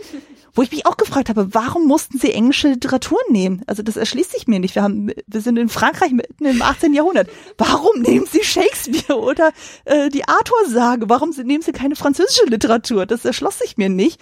Ich meine, es muss doch irgendwas anderes geben, was dann ähnlich populär ist. Und warum sollte Belle in diesem Film auf Romeo und Julia stehen? Also das passt irgendwie nicht zu ihrem Charakter, finde ich. Also Mhm. Ich meine, sie kann ja durch ihre mhm. romantische Seite haben, aber irgendwie wirkt das nicht so, als wäre das so ihr Stoff. Aber das, das unterstreicht für mich den Eindruck, den ich eigentlich bei jedem, äh, bei jeder Sichtung hatte von ja. dem 2017-Film. Ich bin aus dem Kino raus, rausgegangen. Ich habe ich hab mir schon damals gesagt, das ist die Downton Abbey Version von Die Schön und das Biest. weil wirklich, weil ich finde, der Film, der der wirkt so extrem englisch und britisch auf mich an so vielen Stellen, wo ich mir denke, das ist doch ein französisches Märchen. Jeder weiß, dass es in Frankreich spielt. Belle, ja. Belle hat sogar einen französischen Namen. Jedes Kind weiß, dass es in Frankreich ist. Ja. Und nur, dass da jetzt mal ein Baguette von links nach rechts getragen wird, heißt es ja noch lange nicht, dass es auch Frankreich ist. Und ich finde, das fühle ich nicht in, in vielen Szenen. Und für mich ist halt einfach die Schöne und das Biest ein unglaublich französisches Märchen, was mhm. man eben auch eigentlich in der Visualität und im Stil sehen sollte. Ja, schön, Lumière hat einen französischen Akzent, der sehr überstilisiert ist. Aber das war's dann halt auch. Der Rest sieht für mich sehr very British aus. Und deswegen mhm. für mich war es schon immer Downton Abbey meets äh, Beauty and the Beast. Und deswegen fand ich das so lustig, dass du das sagst mit Shakespeare und so und, und so halt. Den Eindruck habe ich halt vom kompletten Film. Der wirkt halt so extrem englisch auf mich. Ja. Krass, den Vergleich habe ich noch gar nicht gesehen, so, aber schön. So, auch mir äh, neue Sichtweise, so wie du das vorhin hattest mit Prom Night, so, äh, ist jetzt mit Downton Abbey, ja, finde ich echt gar nicht so abwegig, den Gedanken. Nee, und dann kommt halt so diese, genau, dann geht der Dialog dann weiter und sie sagt irgendwie so, ja, Romeo und Julia ist mein Lieblingsstück. Und er so, ja, oh, warum wundert mich das nicht so? Und ja, und hm, so. Und er sagt dann irgendwie so flapsig von mir, ja, es gibt auch wesentlich bessere Werke und sie so, ja, wie, äh, wie, was denn zum Beispiel? Und dann, genau, dann kommt das mit der Bibliothek so und es wirkt so von wegen so, ja, hier, guck mal, ich mansplane mal, so von wegen, das ist Literatur, dann so. Und ja, das, da fehlt dieser Überraschungsmoment, was du schon sagst, so, und diese kindliche Freude von wegen so, hey, ich will dir was Tolles zeigen, dann so, und du hast bestimmt auch Spaß dran, so, das findet man hier überhaupt nicht. Also irgendwie, mir fehlt so dieser Moment bei diesem Beast, äh, also man muss dazu sagen, Dan Stevens finde ich als Schauspieler richtig, richtig toll. Und ich finde auch so, was er mit der Stimme hier mhm, macht, so das mhm. passt auch wirklich sehr gut. Aber die Art und Weise, wie dieser, dieses Beast hier inszeniert ist, hat mich dieses Mal irgendwie völlig rausgerissen, wo ich das Gefühl hatte, irgendwie, man hat das Gefühl, er will den Fluch gar nicht brechen irgendwie. Also man sieht irgendwie keine Interaktionen irgendwie so, wo man sagen könnte, okay, er, er arbeitet wirklich daran, dass da irgendwas gemacht wird. Also allein auch bei dem Punkt, wo es dann äh, darum geht, dass er dann für den Ball, äh, für diese Ballnacht dann vorbereitet wird. Also er ist ja dann am Baden und Putzen und Maniküren und einen Pipapo. Und wo er dann auch noch so mit seinen Bediensten rum, rumschimpft, von wegen so, ja, keine Ahnung, und dann äh, sagt dann irgendwie so, ja, vielleicht ist sie tatsächlich die eine, und er sagt nur irgendwie so, es gibt nicht die eine und sowas. Also du siehst diese Verunsicherung überhaupt gar nicht, denn wie in dem Zeichentrickfilm, wo er noch so mit sich hatte, von wegen so, okay, ihr habt keine Zeit, schüchtern zu sein, ihr müsst mutig sein und kühn. Und so, und er so, ja, äh, äh, ja, mhm. äh, ich kann das nicht so. Ja, ihr mögt doch das Mädchen so, ja, mehr als alles andere. Das siehst du in diesem Biest überhaupt nicht. Und das fand ich dann auch so awkward, dann so nach dem Tanz, dann so, also ich fand sowieso diese ganze Tanzsequenz, es gab so zwar ein paar Lichtmomente, aber zwischenzeitlich dachte ich so, es wirkt irgendwie auch so ein bisschen komisch distanziert. Das kann aber auch an den Kostüm von Dan Stevens liegen, so weil er halt er so diese riesigen klobigen Schuhe irgendwie anscheinend auch dran mhm. hatte und Emma Watson die ganze Zeit Angst hatte, dass sie sich den Fuß bricht. Denke ich mir so gut, da muss die Choreografie natürlich ein bisschen anders gestalten. Aber dann auch wie mhm. wie dann dieser Song endet, wo er auf einmal dann irgendwie so stehen bleibt und so und ihr so den Arm reicht und sie gehen dann irgendwie raus und dann stehen die so völlig komisch nebeneinander und haben dann gar nicht so diese Interaktion miteinander, wo ich mir denke so was ist das? Es ist einfach so. Und dann, dann wird auf einmal alles so schnell abgehakt, von wegen, okay, sie will ihren Vater sehen, okay, da ist der Spiegel. Du kriegst gar nicht diese Momente, wo er dann irgendwie mal sagt, okay, ich muss jetzt mal kurz in mich gehen, so von wegen, was machen wir denn jetzt? Sondern es ist einfach nur so, okay, du musst zu ihm, gut, du geh und hm, und so. Und auch am Ende beim Finale dann so, äh, das ist zwar irgendwie schön, wo die sich dann irgendwie dann wieder sehen und er dann so, so von wegen so, Bell und Ben auch sagt von wegen so, ja, ich habe versucht, die aufzuhalten, aber es ging nicht und er so, ja, kein Problem, ich komme zu dir rüber. Das hat noch weit funktioniert. Aber dann so dieser äh, finale Part, wo es dann geht, so von wegen, er stirbt jetzt gerade, das war auf einmal alles so schnell. Warum hatten die es auf einmal so eilig? so, mhm. Die Szene hat mhm. überhaupt gar keine Luft zum Atmen irgendwie gehabt. So, ich merke schon, ich rede mich ein bisschen in Rage hier, aber es ist irgendwie, das war so für mich so wirklich so ein What the fuck Moment, so als ich diesen Film nochmal gesehen habe, wo auf einmal ich das Gefühl hatte, so diese rosarote Brille, die ich bei den vorherigen Sichtungen immer hatte, die ist einfach komplett zersprungen, wo ich da so, oh mein Gott, irgendwie ist mir da was kaputt mhm. gegangen bei der Sichtung. Ich finde, das Biest wirkt stellenweise etwas weicher auch als die 91er Version. Ja, da sieht man ja viel, viel stärker, wie er der, den, den Choleriker raushängen mhm. lässt, ne? Seine ganzen Wutausbrüche, wie er rumschreit, was natürlich auch super eben dargestellt wird durch die Synchroarbeit im Deutschen und im Englischen. Mhm. Allein schon, wenn ich an die Szene denke, dann verhungern. Oh Gott, ja wo sind, wo sind denn da die Szenen? Die sind ja alle weg. Mhm. Er ist von Anfang an, er ist halt immer noch ähm, der arrogante, überhebliche Typ, aber jetzt mittlerweile halt eher mehr verbittert und mhm. ihm ihm ist so alles, glaube ich, egal geworden, habe ich das Gefühl. Er mhm. lebt halt vor sich hin und ist halt hier und da mal pisst und ihn nervt halt wahrscheinlich die ganze Gesamtsituation.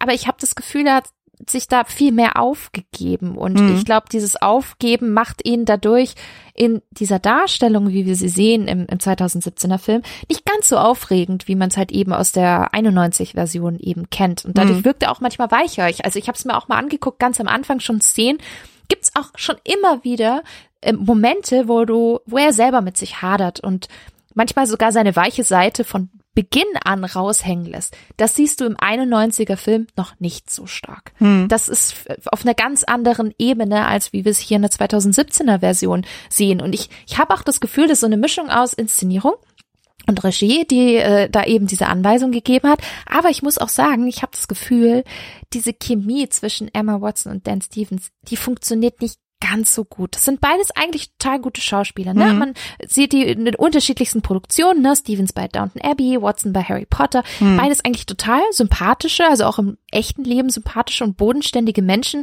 Und da könnte man ja meinen, das passt doch total gut auch in die Rollen. Mhm. Aber irgendwie funkt's dann nicht so ganz, wie man sich da es eigentlich gerne erhofft hätte und wie man es mhm. auch von der 91er Version in der Animationsversion irgendwie kennengelernt hat. Da liegt einfach so viel mehr Romantik und, und Knistern in der, in der Luft, weil das so normal wirkt, wie mhm. die da miteinander reden und umgehen. Ich denke mir nur so, ja, das kann, das erlebe ich, wenn ich mich aufs Sofa hocke und jetzt irgendeinem Pärchen ebenfalls zuhöre beim Reden und beim sich kennenlernen. Mhm. Aber ich sitze nicht auf dem Sofa und gucke einem Real-Life-Pärchen zu. Ich sitze in einem Film einer Märchen-Fantasy-Verfilmung, basierend mhm. auf einem der schönsten Disney-Animationsfilme aller Zeiten. Da will ich es auch gerne mal ein bisschen intensiver und drüber haben. Und das ist so schade, mhm. dass das dieser Film irgendwie nicht nicht, hat. Ja, vor allem, wenn man das äh, sich anguckt, im Vergleich eben zu diesem Production Value, was wir schon gesagt haben, mit den Szenenbildern, mit den Kostümbildern, da ist ja wirklich irrsinnig viel Arbeit reingesteckt worden. Also die haben ja teilweise wirklich viele mhm. Sachen ja auch gebaut tatsächlich, dann auch äh, da in, ah, wie heißen nochmal diese Studios da in London oder da in, in Großbritannien. Pinewood? Ja, genau. Also auf jeden Fall haben sie da irrsinnig viel aufgebaut und das siehst du auch so einfach das ganze Dorf, dann so haben sie irgendwie so ein riesen Ding dann irgendwie aufgezogen und das finde ich äh, das äh, merkt man auch einfach sozusagen. Das äh, sieht einfach toll auch inszeniert und so und auch wenn die Kostüme sich da irgendwie bewegen so und die Details und so. Also mir fällt das ja auch auf dann so, wo ich mir denke so, oh mein Gott, es ist so schön und so und da äh, finde ich auch zu Recht dann auch mit Oscar ist, äh, nominiert gewesen dann so. Ich weiß nicht mehr gegen was die verloren haben, aber zumindest das war toll. Und ähm, ja, also mit der Chemie sozusagen, das ist mir irgendwie aufgefallen. Ich habe ja auch mehrere Interviews dann auch mit Emma Watson und Dan Stevens auch zusammen dann gesehen.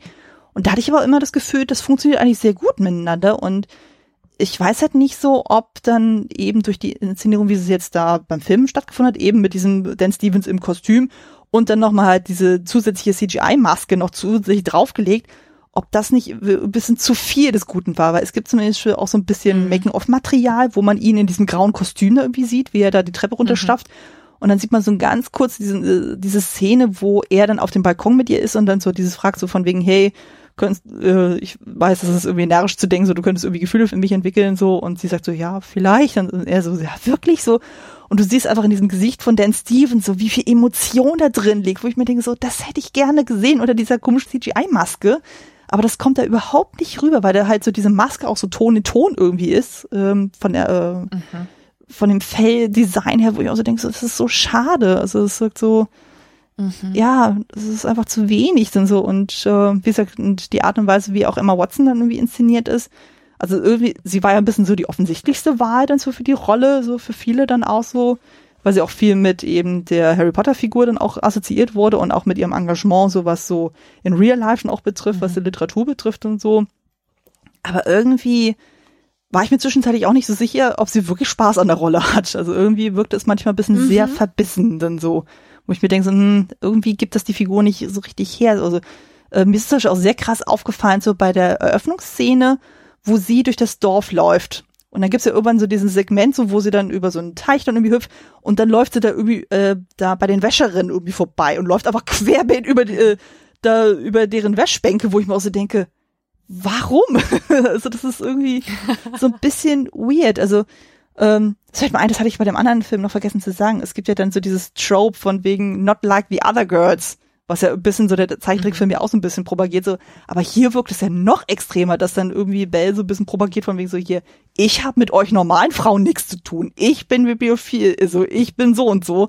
Und ich habe das Gefühl, diese Bell häng, lässt es ein bisschen mehr raushängen als die andere, so die andere ist einfach so in ihrer Welt und das ist gut so. Und hier hat man das Gefühl, okay, äh, ihr ist es äh, so richtig krass egal, was die anderen denken so und dann nehme ich mich auch durchaus wie die Achsenweide und laufe dann einfach mal bei der Wäscherin durch, wo ich mir denke so, oh, nee, nee, also wie gesagt, das ist halt eben die Frage, so, was hat Bill Conten damit zu tun, was, hat, was haben die Drehbuchautorinnen damit zu tun, so, was hat Emma Watson damit mhm. eventuell zu tun, weil Emma Watson hat ja auch so diverse Elemente auch mit reingebracht, so von wegen, ja, dass sie zum Beispiel kein Korsett tragen wollte, ähm, was irgendwie auch ein bisschen Sinn macht bei der Figur, äh, oder auch so, dass sie zum Beispiel eben die Erfinderin ist, auch wenn das irgendwie zu nichts führt, so richtig, dann so, ähm, also ich denke mal, die hat schon irgendwie so ein bisschen Mitspracherecht in der ganzen Geschichte gehabt, so, aber irgendwie, weiß ich nicht, irgendwie hat's mich nicht mehr so abgeholt, was ich mhm. super, super schade finde, weil zum Beispiel die Chemie zwischen ihr und Kevin Klein, also so den beiden Figuren, fand ich mhm. wiederum sehr schön. Also das wirkte wirklich ehrlich, dann so, was so deren mhm. Beziehung betrifft. Und das ist so schade, weil, weil das hat so gestartet. Du, du hast ja diese Szene am Anfang, denkst du, oh schön, wie geht's jetzt so weiter? Und dann geht's halt irgendwie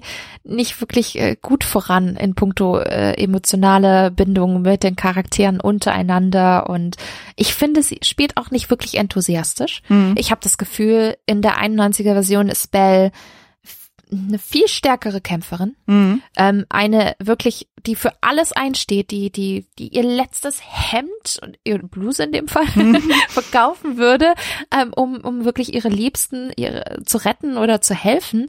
Und allein schon auch diese Szene von ihrem I Want Song in Belle Reprise, wenn sie wirklich in der 91er Version auf dem Hügel steht mit den Pusteblumen, mhm. der Wind äh, quasi ihr ins Gesicht schlägt. Wir haben einen wunderschönen Himmel, alles so Herbst, äh, Sunset-Atmosphäre, äh, wirklich so toll inszeniert.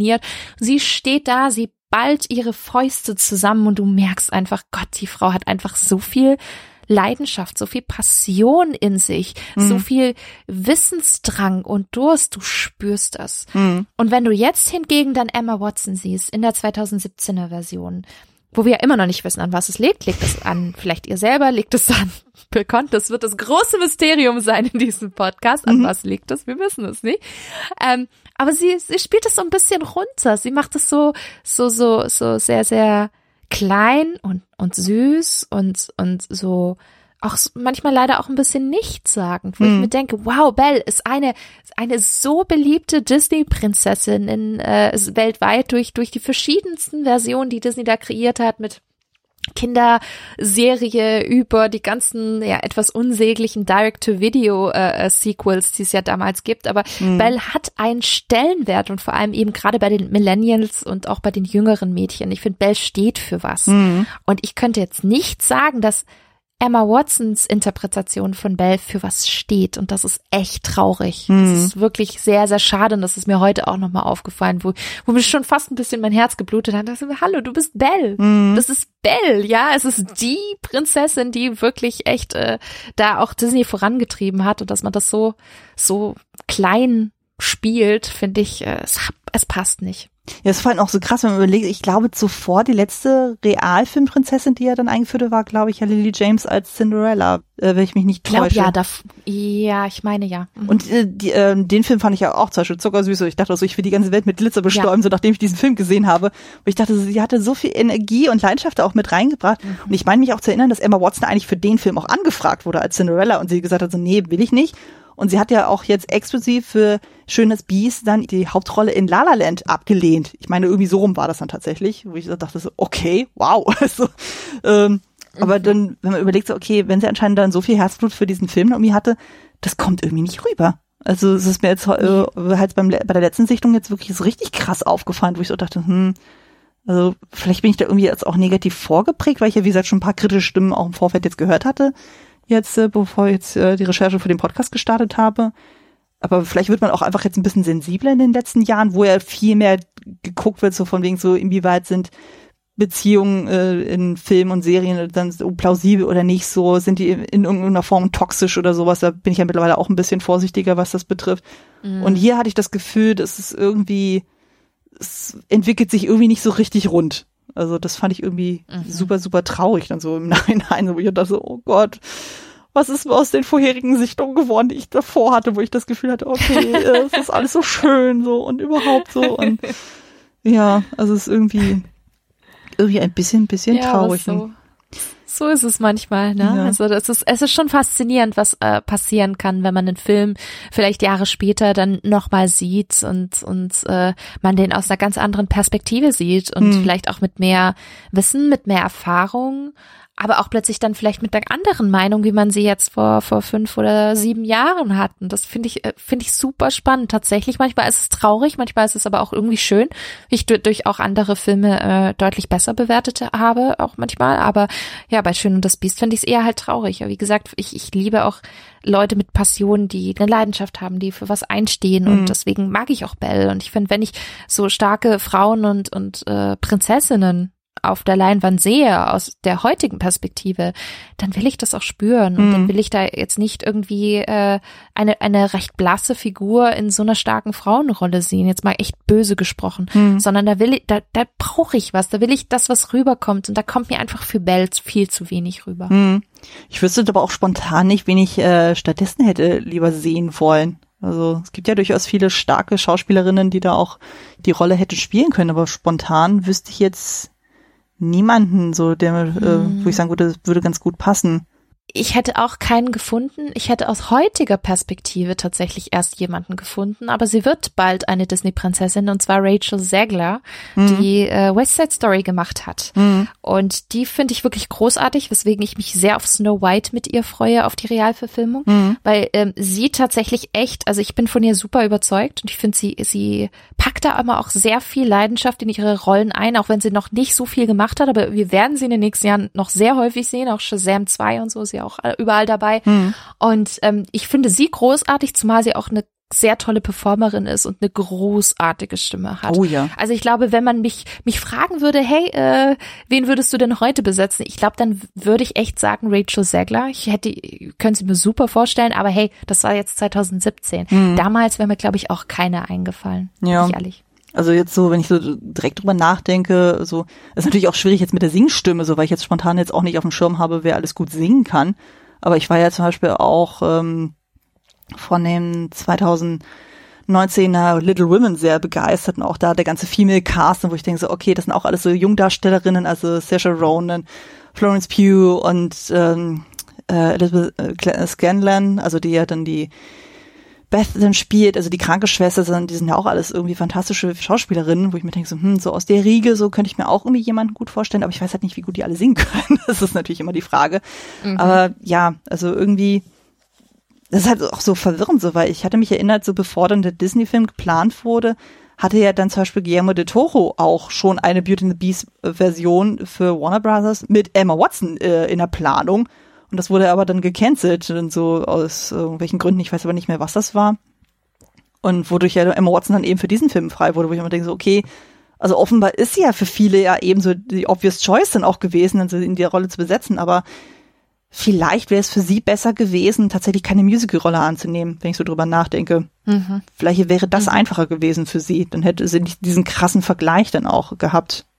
Vielleicht hätte, äh, wäre das für mhm. sie angenehmer gewesen, dass man dann irgendwie einen, dann doch tatsächlich einen richtigen Down-to-Earth-Film dann irgendwie nimmt mit der Story halt so, oder man zieht das irgendwie anders dann auf, dann so, dass man irgendwie, was weiß ich, Fantasy-Horror macht oder sonst irgendwas, keine Ahnung, aber halt nicht so, so dieses krasse Musical, wo man natürlich gewisse Erwartungen dann auch irgendwie an den Tag legt. Also ich meine, das müssen ja nicht alle so bombastische äh, Stimmen haben. Also Kevin Klein zum Beispiel, der hat ja auch diese sehr ruhige Singstimme dann auch gehabt, aber das passte auch irgendwie zu seiner Figur finde ich ja. im Nachhinein. Also. Und wunderschön, wunderschön ja. und sehr authentisch auch gesungen. Und ich finde, da kommt aber trotzdem was rüber. Also ja. es muss ja nicht jeder die ausgebildetste, äh, den, den ausgebildetsten Broadway-Belt haben, quasi, Nein, wie man so schön sagt. Mhm.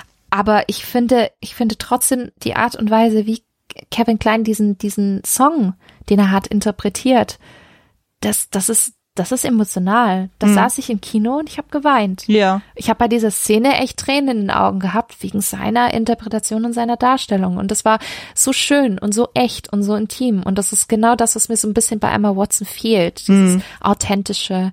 Sie ist man, man merkt tatsächlich in ihrem Gesang, dass sie sich, glaube ich, nicht ganz so wohl gefühlt hat. Und das mhm. hörst du. Das hörst du, wie sie bestimmte Töne singt, beziehungsweise hält, in Anführungsstrichen, mit Hilfe von Autotune. Das hört man halt einfach.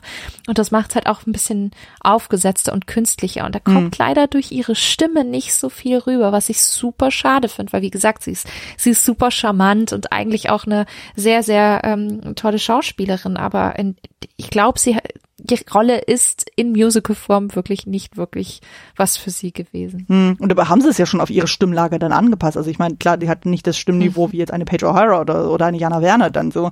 Ähm, das merkt man auch sozusagen. Sie singt ja auf jeden Fall ein ganzes Stück tiefer dann auch als äh, die anderen Versionen. Aber es ist, ja, es fühlt sich einfach nicht so richtig runter. Aber wie du schon sagst, es muss ja nicht alles super perfekt sein. Also zum Beispiel jetzt dieses Jahr kam ja der ähm, Film Cyrano raus mit Peter Dinklage, dann so, was ja auch auf einem äh, mhm. Bühnenstück ja auch basiert dann. Und da ist es ja zum Beispiel auch so drin, das sind auch alles keine perfekten Sänger dann gewesen. Aber da haben sie auch gesagt so, okay, das ist uns bei der Inszenierung völlig egal. Sozusagen. Es geht um die Emotionen, die wir rübertragen. Also die haben es ja quasi wie bei Les Miserables dann gemacht, dass sie das vor Ort dann gesungen haben. So. Und das kommt aber total rüber, so weil du dann, weil ja auch die Songs ja auch entsprechend so geschrieben wurden.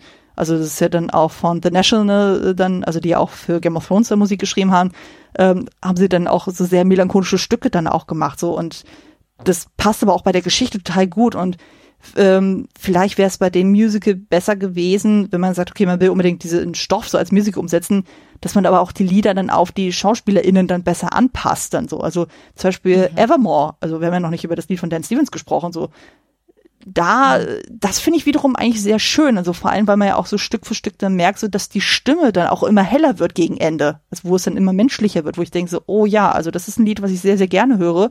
Wohingegen ich zum Beispiel diese perfekte Version, die sie ja dann auch schon im Soundtrack haben mit Josh Groban, das ist mir dann schon wieder zu viel.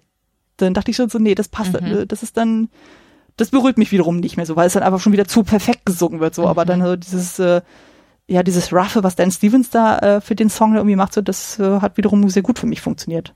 Auch wenn der Story Arc irgendwie bei dem Film nicht so richtig funktioniert, so, also, der ist mir dann ein bisschen zu bitchy dann äh, in der ganzen oder zu zynisch dann irgendwie das äh, da fehlt mir so dieses knuffige herzliche so von wegen so ja okay ich will was Schönes für sie machen und, und so das äh, meine, allein auch zum Beispiel die Szene mit dem Schneeball, der bricht ihr die Nase, mein Gott.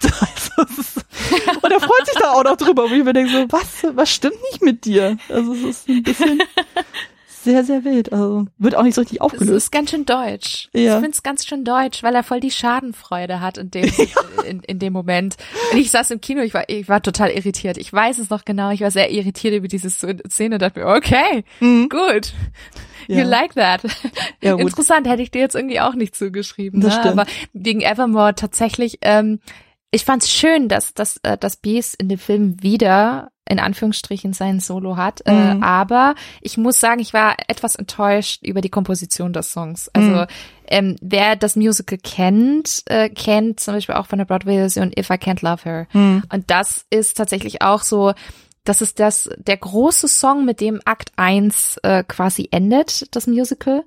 Und das ist so gut gemacht. Da war ich schon damals traurig, dass der nicht im Animationsfilm von 91 drin war. Und ich mhm. habe irgendwie gehofft, dass sie natürlich da auch einige Songs mit einweben äh, und man hört auch einige Songs von der Broadway-Fassung, wie zum Beispiel Home zu Haus von Belle, ihr, ihr Solo, das sie noch hat im ersten Akt, wo sie das erste Mal in ihrem Zimmer ist und eingesperrt ist. Mhm. Und man hört dies, die Melodie sogar im Hintergrund in der, in der Realverfilmung. Es hat mhm. mich echt gefreut. Ich habe richtig Gänsehaut gehabt, weil ich habe das als Kind diesen Song rauf und runter gehört. Ich fand das so schön gesungen, mhm. auch in der deutschen Fassung damals von Stuttgart.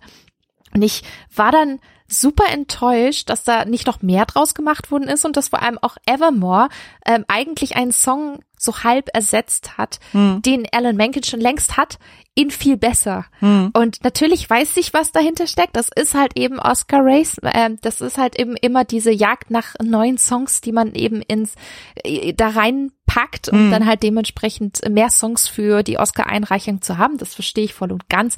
Aber äh, das macht's leider halt auch nicht so besser. Also ich find's Pluspunkt. Es gibt einen guten Song für für Beast, super, aber es gibt noch einen besseren Song und das macht mich halt traurig, dass hm. sie den nicht genommen haben.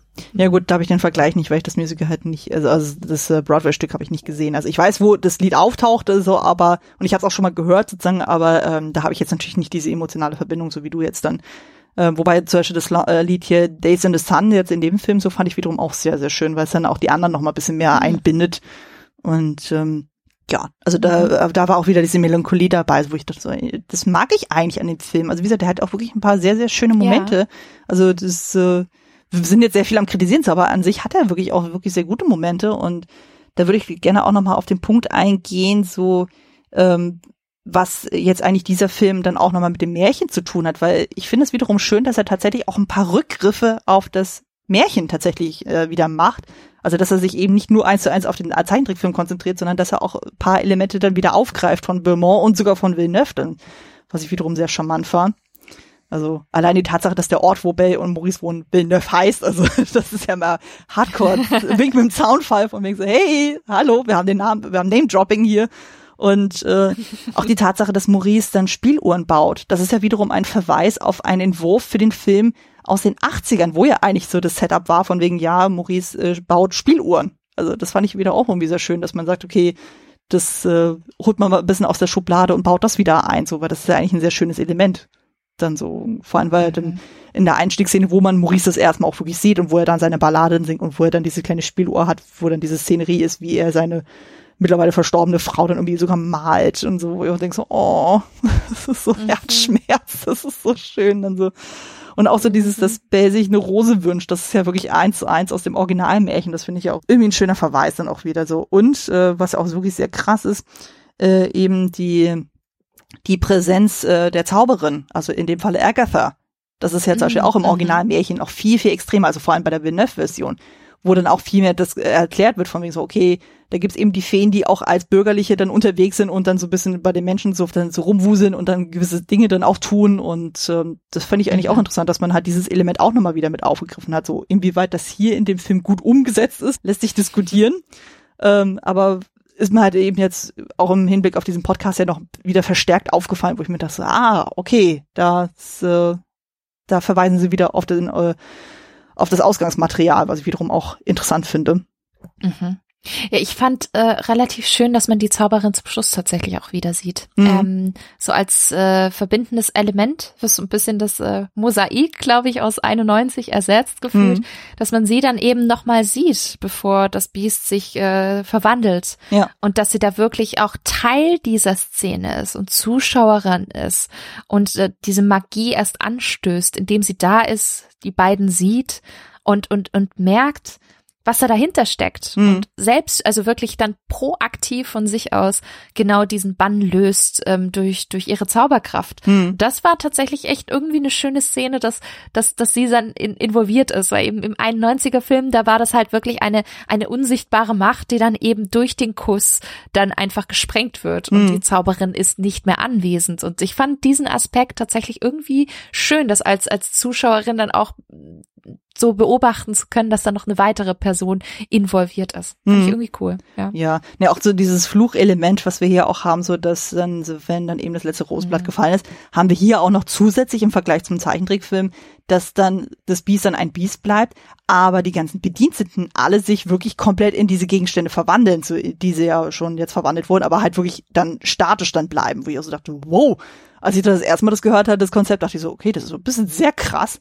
Aber dann fiel mir halt auf, denn so bei dem, äh, bei dem Märchen, vor allem in der Langversion, also in der Villeneuve-Version, das ist ja zum Beispiel auch so, dass dann die gute Fee dann so dann irgendwie sagt, okay, damit halt dieses Geheimnis rund um den Prinzen und den Fluch nicht nach außen tritt, verwandelt sie alle in Statuen. Also im Grunde hast du da dieses statische Element dann schon komplett. Ähm, was natürlich dazu führt, dass der Prinz die ganze Zeit umgeben ist von versteinerten Leuten und so. Und hier wäre es ja dann etwas, wohin sich das dann entwickelt, wenn der Fluch nicht gelöst wird. Da dachte ich so, okay, da ist die Herleitung nicht so völlig abwegig dann so, aber als Finale ist das schon ziemlich krass dann so, wo du siehst, okay, das letzte mhm. Blütenblatt fällt dann schon, das Biest ist nicht erlöst dann so, also kurz bevor die Zauberin dann auftritt. Und du siehst dann, wie Stück für Stück dann äh, eben Lumière von Unro, Madame Bottine, Tassilo, wie die dann alle dann wirklich diese Gegenstände dann werden. Und das ist einfach so, hui, das ist schon, mhm. äh, das packt dann mhm. einen wiederum schon ziemlich, weil ich finde zum Beispiel eben auch, das hat man glaube ich auch zu wenig erwähnt, Emma Thompson als Mrs. Potts dann so, oh ja, finde ich auch toll als Mutterfigur oder generell so, weil sie ähm, irgendwie, sie hat da das Herz im rechten Flex und ich finde sie einfach auch toll inszeniert und so und ich finde eigentlich das Design von ihr gar nicht so abwegig, so, ich finde sie sowieso als Schauspielerin großartig so und mhm. ja, irgendwie, sie gibt dem Ganzen auch nochmal so eine zusätzlich schöne Note und ähm, Manche hatten sich auch noch irgendwie beschwert, so von wegen, ja, mit der äh, Madame Garderobe und äh, mit dem Piano, so, ja, das sind zwar zusätzliche Figuren, aber die bringen dem Ganzen irgendwie nicht so viel mehr äh, so an Wert noch dazu bei und so, aber irgendwie finde ich die trotzdem charmant als Figur. Also vor allem Madame Garderobe, so wie sie immer wieder dann so in so einen narkoseartigen Schlaf irgendwie verfällt und so, während sie teilweise sehr operal irgendwie unterwegs ist. Irgendwie fand ich das schon ziemlich cool. Oder Stanley Tucci eben als das Klavier fand ich schon eigentlich auch irgendwie wieder mhm. witzig dann so. Und ähm, ich fand vor allem Madame de la Garderobe gar nicht so schlimm, weil mhm. den Charakter gibt's ja eigentlich oder gab's ja auch schon in der 91er Fassung. Das ist jetzt auch nur noch mal irgendwie noch ein bisschen eine Abwandlung ähm, und vor allem an manchen Stellen hat sie dann halt hier und da ein bisschen mehr Raum bekommen. Mhm. Aber äh, unter anderem Namen gab's sie ja schon zuvor. Die Frage ist halt wirklich, weiß ich nicht, hätte man zum Beispiel Stanley Tucci oder so gebraucht, ist ganz nett, kann man ruhig ein bisschen haben, ist in Ordnung. Aber ich fand Emma Thompson, das ist echt gut, dass du es nochmal erwähnt hast. Ich fand sie wirklich großartig. Hm. Und ich habe es heute auch nochmal gemerkt und ich fand einen kleinen Moment zum Schluss fand ich ganz schön, wo sie ähm, quasi in dem Ballsaal sind. Es ist quasi schon die Erlösung, jeder ist happy, jeder ist glücklich, Bell tanzt mit Beast und die haben diese große Feier hm. und dann ertönt nochmal der Schlusssong. Ja. Erst ähm, gesungen von Audra McDonald mhm. und danach singt es auch nochmal Emma Thompson. Ja. Und dann schaut sie Kevin Klein an, mhm. nickt er guckt sie an und nickt und das war's, das war's ganz toller Moment, der super klein ist und super fein, den man fast wirklich verpasst, wenn man mhm. eben auf andere Dinge achtet. Mhm. Dem lag so viel. Ja, von da haben sie auch, äh, da haben sie auch äh, irgendwie Liedzeilen verwendet, die ja eigentlich Howard Ashman sogar noch geschrieben hatte, die aber im Zeichentrickfilm ja. nicht verwendet wurden, wo ich mir so denke, oh, schön, schön sie. Das ist toll. Das ist so also, also auf so vielen Ebenen ist diese kleine Szene äh, äh, toll, weil du kannst da sehr, sehr viel rein interpretieren. Mhm. Und zwar wirklich auf unterschiedlichsten äh, Ebenen. So, zum einen wirklich, wie du schon sagst, da, also in puncto Lyrics und Co. Zum anderen aber auch, es sind halt eben auch Eltern. Mhm. Beides Elternteile, ne? Mhm. So, sie mit Mutterperspektive, er, beide haben ihre Kinder quasi retten können und äh, beide halt auch schon im gewissen Alter und mhm. äh, das, ich fand das, da, da war so viel drin. Da war ganz viel drin. Ich könnte, ich glaube, da könnte man super viel analysieren. Ich möchte es jetzt nicht überanalysieren, aber das hat, ich habe das heute gesehen und dachte mir, oh, ist das schön. Mm. Ist das schön und auch schön gespielt, schön inszeniert. Und das sind dann halt auch wieder diese kleinen Momente, wo ich sage, hey, die Schön und das Biest ist tatsächlich einfach kein Aus Totalausfall, um Gottes mm. Willen. So ja. auch wenn wir jetzt heute, glaube ich, viel kritisiert haben, das ist es noch lange nicht, weil es eben genau solche kleinen Szenen gibt, wie jetzt diese mit Emma Thompson und Kevin Klein, wo ich mir dachte, oh, das ist aber ein schöner Einfall. Das mm. ist echt mhm. nett. Ja, das packt mich dann auch wieder doch ein bisschen im, im Herzen und dachte mir, oh, es ist schön. Ja, das stimmt, das stimmt natürlich. Ähm, Genau, ein Element wollte ich nochmal irgendwie ansprechen, weil das auch sehr, sehr, sehr heiß diskutiert ist. Äh, zum Beispiel dieses magische Buch, womit sie ja dann in die, ja. äh, dann nach Paris irgendwie reisen mhm. und so. ähm, hatte ich jetzt auch irgendwie festgestellt, so ähm, von wegen, das ist ja auch nicht so völlig abwegig, dass sie das irgendwie eingeführt haben, weil das erinnert so ein bisschen an bei dem Märchen so, das ist ja bei der Villeneuve-Version, da gibt's ja irgendwann diesen einen Raum so, wo dann sich die Schöne dann so verschiedene Theaterstücke aus aller Welt angucken kann, die hinter so kleinen Vorhängen versteckt sind. Also das wirkt so ein bisschen wie so eine sehr äh, frühzeitige Version des Fernsehers und so, was ja irgendwie ganz niedlich ist und so. Und hier hast du es halt in der Form von dem Buch und wo manche sich irgendwie äh, aufgeregt haben von wegen, ja, ähm, die führen dieses Buch ein, aber es führt irgendwie gefühlt zu nichts. Sie hätte ja einfach dann mit Hilfe dieses Buchs irgendwie ins Dorf reisen können, ihren Vater rausholen können und fertig. Aber ich glaube, so funktioniert dieses Buch nicht. Also ich glaube, du musst schon irgendwie, mhm. du kannst dann nur wirklich nur so kurz irgendwo hinreisen, dann musst du auch wieder zum Ausgangspunkt zurück. Aber da ist ja irgendwie, wo es ja darum geht, so ihren Vater zu retten, ja, also ich weiß auch nicht, irgendwie, ich kann schon verstehen, warum Leute das irgendwie kritisieren, so, aber ich weiß nicht, wie siehst du das denn? Hat dir die Szene irgendwie ähm, was gebracht? was gebracht insofern, dass es natürlich auch wieder in, in die Story reingespielt hat, eben mit den Backgrounds, mit äh, Bells Mutter und ihrem Vater, ähm, zum anderen aber auch, um die Beziehung so ein bisschen zum Beast zu festigen. Also ich glaube, mhm. die Szene war insofern schon wichtig für die Geschichte und auch ein bisschen für, für die Dramaturgie des, des äh, Films. Auf der anderen Seite muss man sich halt überlegen, okay, hätte es denn dieses Buch sein müssen? Das Buch ist halt auch eine nette Anspielung eben an den Originalstoff. Da gab es ja auch, wie du schon sagst, auch das magische Buch und das Ganze. Also ich glaube, es, es tut keinem weh. Mhm. Sag mal mal so. Ich glaube, das ist, ich glaube, da kann man an ganz anderen Stellen in diesem Film deutlich stärker kritisieren als jetzt an diesem Buch, was jetzt in meinen Augen eher so ein bisschen so ein, so ein ein kleines Nicken ist gegenüber der Originalvorlage und gleichzeitig halt eben auch der Dramaturgie nicht wehtut, sondern hier und da eben noch was tut. Die Frage ist, hätte es ein Buch sein müssen? Hätte man das vielleicht nicht mit dem Zauberspiegel etwas ausweiten können? Man weiß es nicht. Aber mhm. ich, ganz ehrlich, ich finde es in, in, Ordnung. Es tut irgendwie nicht weh. Ich würde es jetzt nicht überkritisieren wie vielleicht manch andere, sondern es ist okay. Jo nimmt man quasi so mit einfach dann. Also, genau. ich meine, ich finde es immerhin interessant, dass überhaupt immer auf das Schicksal der Mutter eingegangen wird. Also das hat man bei vielen Märchen so, ja. wo das immer äh, über den Tisch fallen gelassen wird. Wobei bei dem Cinderella-Film mit Lily James, da haben sie das ja auch mit der Mutter mit reingebaut. So ganz am Anfang im Prolog. Mhm. Daran erinnere ich mich noch dunkel. Also das scheint jetzt auch ein bisschen mehr so dieser Trend zu sein von wegen, okay, das ist, die Mutter ist nicht einfach mehr eine einfach äh, eine Figur, die irgendwie im Vorfeld schon weggestorben wurde, sondern da gibt's auch noch einen Background und ich fand eigentlich so, genau, Achtung, Spoiler, und so, ähm, dass da die Auflösung ist von wegen, sie mussten dann aus Paris fliehen wegen der Pest. Da dachte ich so, okay, das ist ja dann im Vergleich zum Originalmärchen dann mit dem von wegen, sie sind bankrott gegangen und mussten dann aufs Dorf ziehen von Paris aus.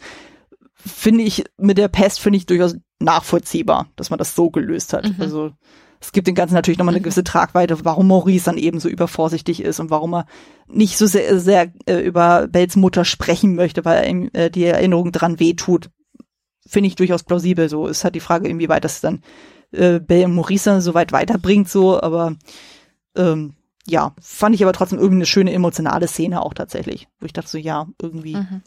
Und vor allem dann so, weil das ja auch irgendwie gezeigt hat, so, naja, äh, das ist ja wiederum auch so ein verbindendes Element zwischen ihr und dem Beast und so, weil ja beide Mütter durch Krankheit gestorben sind, was ja in der Zeit nicht unüblich war dann so, aber ähm, mhm. das fand ich wiederum auch einen interessanten Aspekt, dann so, den man da reingebaut hat. Mhm ja, großer Pluspunkt. Großer Pluspunkt der Verfilmung. Man lernt einfach noch ein bisschen weitere Story-Nuancen kennen, die man mhm. so vorher noch nicht hatte. Und ich hatte auch das Gefühl, Disney hatte das schon länger auf der Agenda, da einfach auch ein bisschen mehr zu machen in puncto Bells äh, Hintergrundgeschichte. Weil mhm. es gibt zum Beispiel auch in äh, Walt Disney World, ähm, derzeit glaube ich immer noch geschlossen ähm, durch äh, Corona und Pandemie aber ich glaube, das wird bestimmt auch bald aufmachen. Da gibt's ähm, Enchanted Tales with Belle. Da besucht man zum Beispiel auch ein, ähm, da geht man quasi in das Haus von Maurice und Belle Ach, und in der Warteschlange, das ist eine kleine süße Show ähm, mit äh, super schönen Spezialeffekten, unter anderem auch einen ganz tollen Animatronic von eben Madame de la Garderobe in dem Fall. Mhm. Ähm, und äh, natürlich trifft man da auch auf Belle mit einem tollen Lumiere Animatronic, also wirklich eine sehr, sehr schöne Show, eher tendenziell für Kinder auch interaktiv. Und da gibt es tatsächlich in der Warteschlange ähm, durch, das kann man durch das Haus von, von Maurice und Belle gehen. Und da hängt auch ein äh, Bild von äh, Bells Mutter mit mm. Belle als, als Kind. Und ich habe das Gefühl, auch irgendwie so generell auch in den Parks, dass man schon versucht hat, Belle einfach auch mehr Hintergrundstory dort schon zu geben. Mhm. Und ich fand's toll, dass es genau das so ein bisschen der Film aufgegriffen hat und mhm. das nicht nur Bell gegeben hat, sondern eben auch dem Beast. Und das ist für mich der große Pluspunkt von vielen, aber gerade vor allem jetzt von der Verfilmung, dass man einfach so viel so viel nicht mehr lernt. Das ist, glaube ich, zu, zu hoch gegriffen. Du weißt, mhm. glaube ich, was ich meine, sondern ja, ja. Sie bekommen aber durchaus einfach ein bisschen mehr Raum und ein bisschen mehr Spielraum, dass man sich darüber Gedanken machen kann. Ah, okay, man kriegt mehr Informationen als als Zuschauer, also Zuschauerin. Mhm. Und ähm, lässt dadurch auch seine eigene äh, Vorstellungskraft und Fantasie vielleicht auch mal schweifen. Ich habe mir danach auch Gedanken gemacht, so, ah, okay, so war das gewesen. Hm, wie war wohl, wie war es wohl danach für für das Biest damals eben als hm. als Prinz, als er dieses Schicksal verkraften musste? Wie wie geht er damit um? Was ist in diesen all den Jahren passiert? Hm. Vielleicht auch seine Verbitterung durch den Tod der Mutter, vielleicht in diese Arroganz äh, äh, umgeschlagen, die er dann später auch zeigt und und vielleicht ist es ja auch ein gewisser Tick oder eine Verhaltensweise gewesen, die eben dadurch geprägt worden ist. Man weiß es nicht. Oh, Aber genau das finde ich schön, dass das stößt so an, dass man da ein bisschen selber nachdenkt. Das finde ich gut. Ja, das stimmt auf jeden Fall. Ja, aber auch so, was du meinst mit dem Background, so, das fand ich ja wiederum auch sehr interessant bei Gaston in dieser Verfilmung, so, dass er einfach so mit diesem Krieg dann so, dass da, also, dass er quasi so, so ein mhm. Kriegsheld dann auch irgendwie ist und so und auch so diese Interaktion mit Le Fou ist dann auch irgendwie nochmal eine etwas andere, ähm, Herangehensweise, so dass er nicht einfach nur dieser Fanboy ist, sondern dass da schon irgendwie auch äh, Gefühle da drin sind. Also, dass man halt so diesen homosexuellen Aspekt da auch mit reinbaut, das, das ist wiederum ein Aspekt, mhm. den kann ich mir durchaus vorstellen, äh, dass, mhm. äh, dass auch Bill Conten auch wichtig ist, eben weil er auch offen schwul ist und so und er das ja auch in verschiedenen Werken ja auch angesprochen hat, eben zum Beispiel mit Gods and Monsters, bei Kinsey ist das, glaube ich, anscheinend auch ein Thema, dass man das auch irgendwie da so ein bisschen verhandelt, so, aber ich kann auch verstehen, dass viele dann sagen, ja gut, das bisschen, was man da irgendwie sieht in diesem Film, das ist einfach eindeutig zu wenig. Aber gut, das hat nicht nur Bill Conten selber zu, äh, alleine zu entscheiden, sondern da sind noch ein paar andere Strukturen noch mit drin, wie wir ja gesehen haben, der Riesenaufschrei für diese zwei Sekunden, die man im Finale dann sieht, wo auch so mhm. denkt, so, mhm. okay, mhm. viel Lärm um nichts gefühlt dann so, aber ja, aber ich, ich fand es halt auch interessant, weil ja Luke Evans selber ja dann auch schwul ist und äh, Josh Gad äh, hetero und die haben halt quasi komplett gegenüber gespielt und halt äh, Figuren verkörpert. Das fand ich wiederum auch interessant so. Aber die beiden als Figuren zusammen haben auch einfach irrsinnig gut funktioniert und ich hatte jetzt auch nicht das Gefühl, mhm. dass äh, Josh Gad dann LeFou als zu klamaukig inszeniert hat. Er war, er war zwar so ein bisschen drüber, aber auch nicht zu viel. Aber das ist halt vielleicht ein bisschen dieses Britische, was du schon sagtest, dass das da ein bisschen reinfließt. Aber es ist, ja, aber die beiden funktionieren wirklich sehr gut zusammen. Also mhm. fand es auch völlig auch legitim zu sagen, dass dann halt äh, äh, Luke Evans dann nicht so dieses Muskelpaket ist, wie man da den im Zeichentrickfilm gesehen hat, weil so eine Figur so drüber, das hätte in Realfilm überhaupt nicht funktioniert, glaube ich. Also das, das wäre auch ein bisschen weird geworden. Ja, das stimmt. Sehe ich genauso. Aber ich finde trotzdem ist er ich finde, trotzdem kann man ihn immer noch als Schönling äh, mit äh, Muskeln sehen, nur mhm. dass es halt jetzt nicht so völlig, völlig drüber ist. Ich, ich, ich habe ihn gesehen und ich dachte mir nur so, ja, genau, das ist Gaston. Das ist Gaston im mhm. echten Leben. Ja. Und deswegen, ich weiß nicht, also da muss ich sagen, Casting on point. Ja. ja. Und äh, die Drillinge haben wir ja festgestellt, so in der, im ersten Film oh, waren ja. ja blond und hier sind sie nicht blond, hier sind sie brünett. Also ich glaube sogar schwarzhaarig, oder? Also es war, war sehr ja, dunkel, glaube ja. ich dann. Ja, sie sind dunkel. Und da fand ich das auch tatsächlich sehr, sehr äh, lustig, wie sie teilweise auch mit mit Gaston interagieren oder aber auch mit Belle. Mhm. Ähm, das fand ich auch ganz lustig in der in der Schlussszene fällt mir gerade nur so ein. Ähm, da läuft ja Emma Watson auch an ihnen vorbei.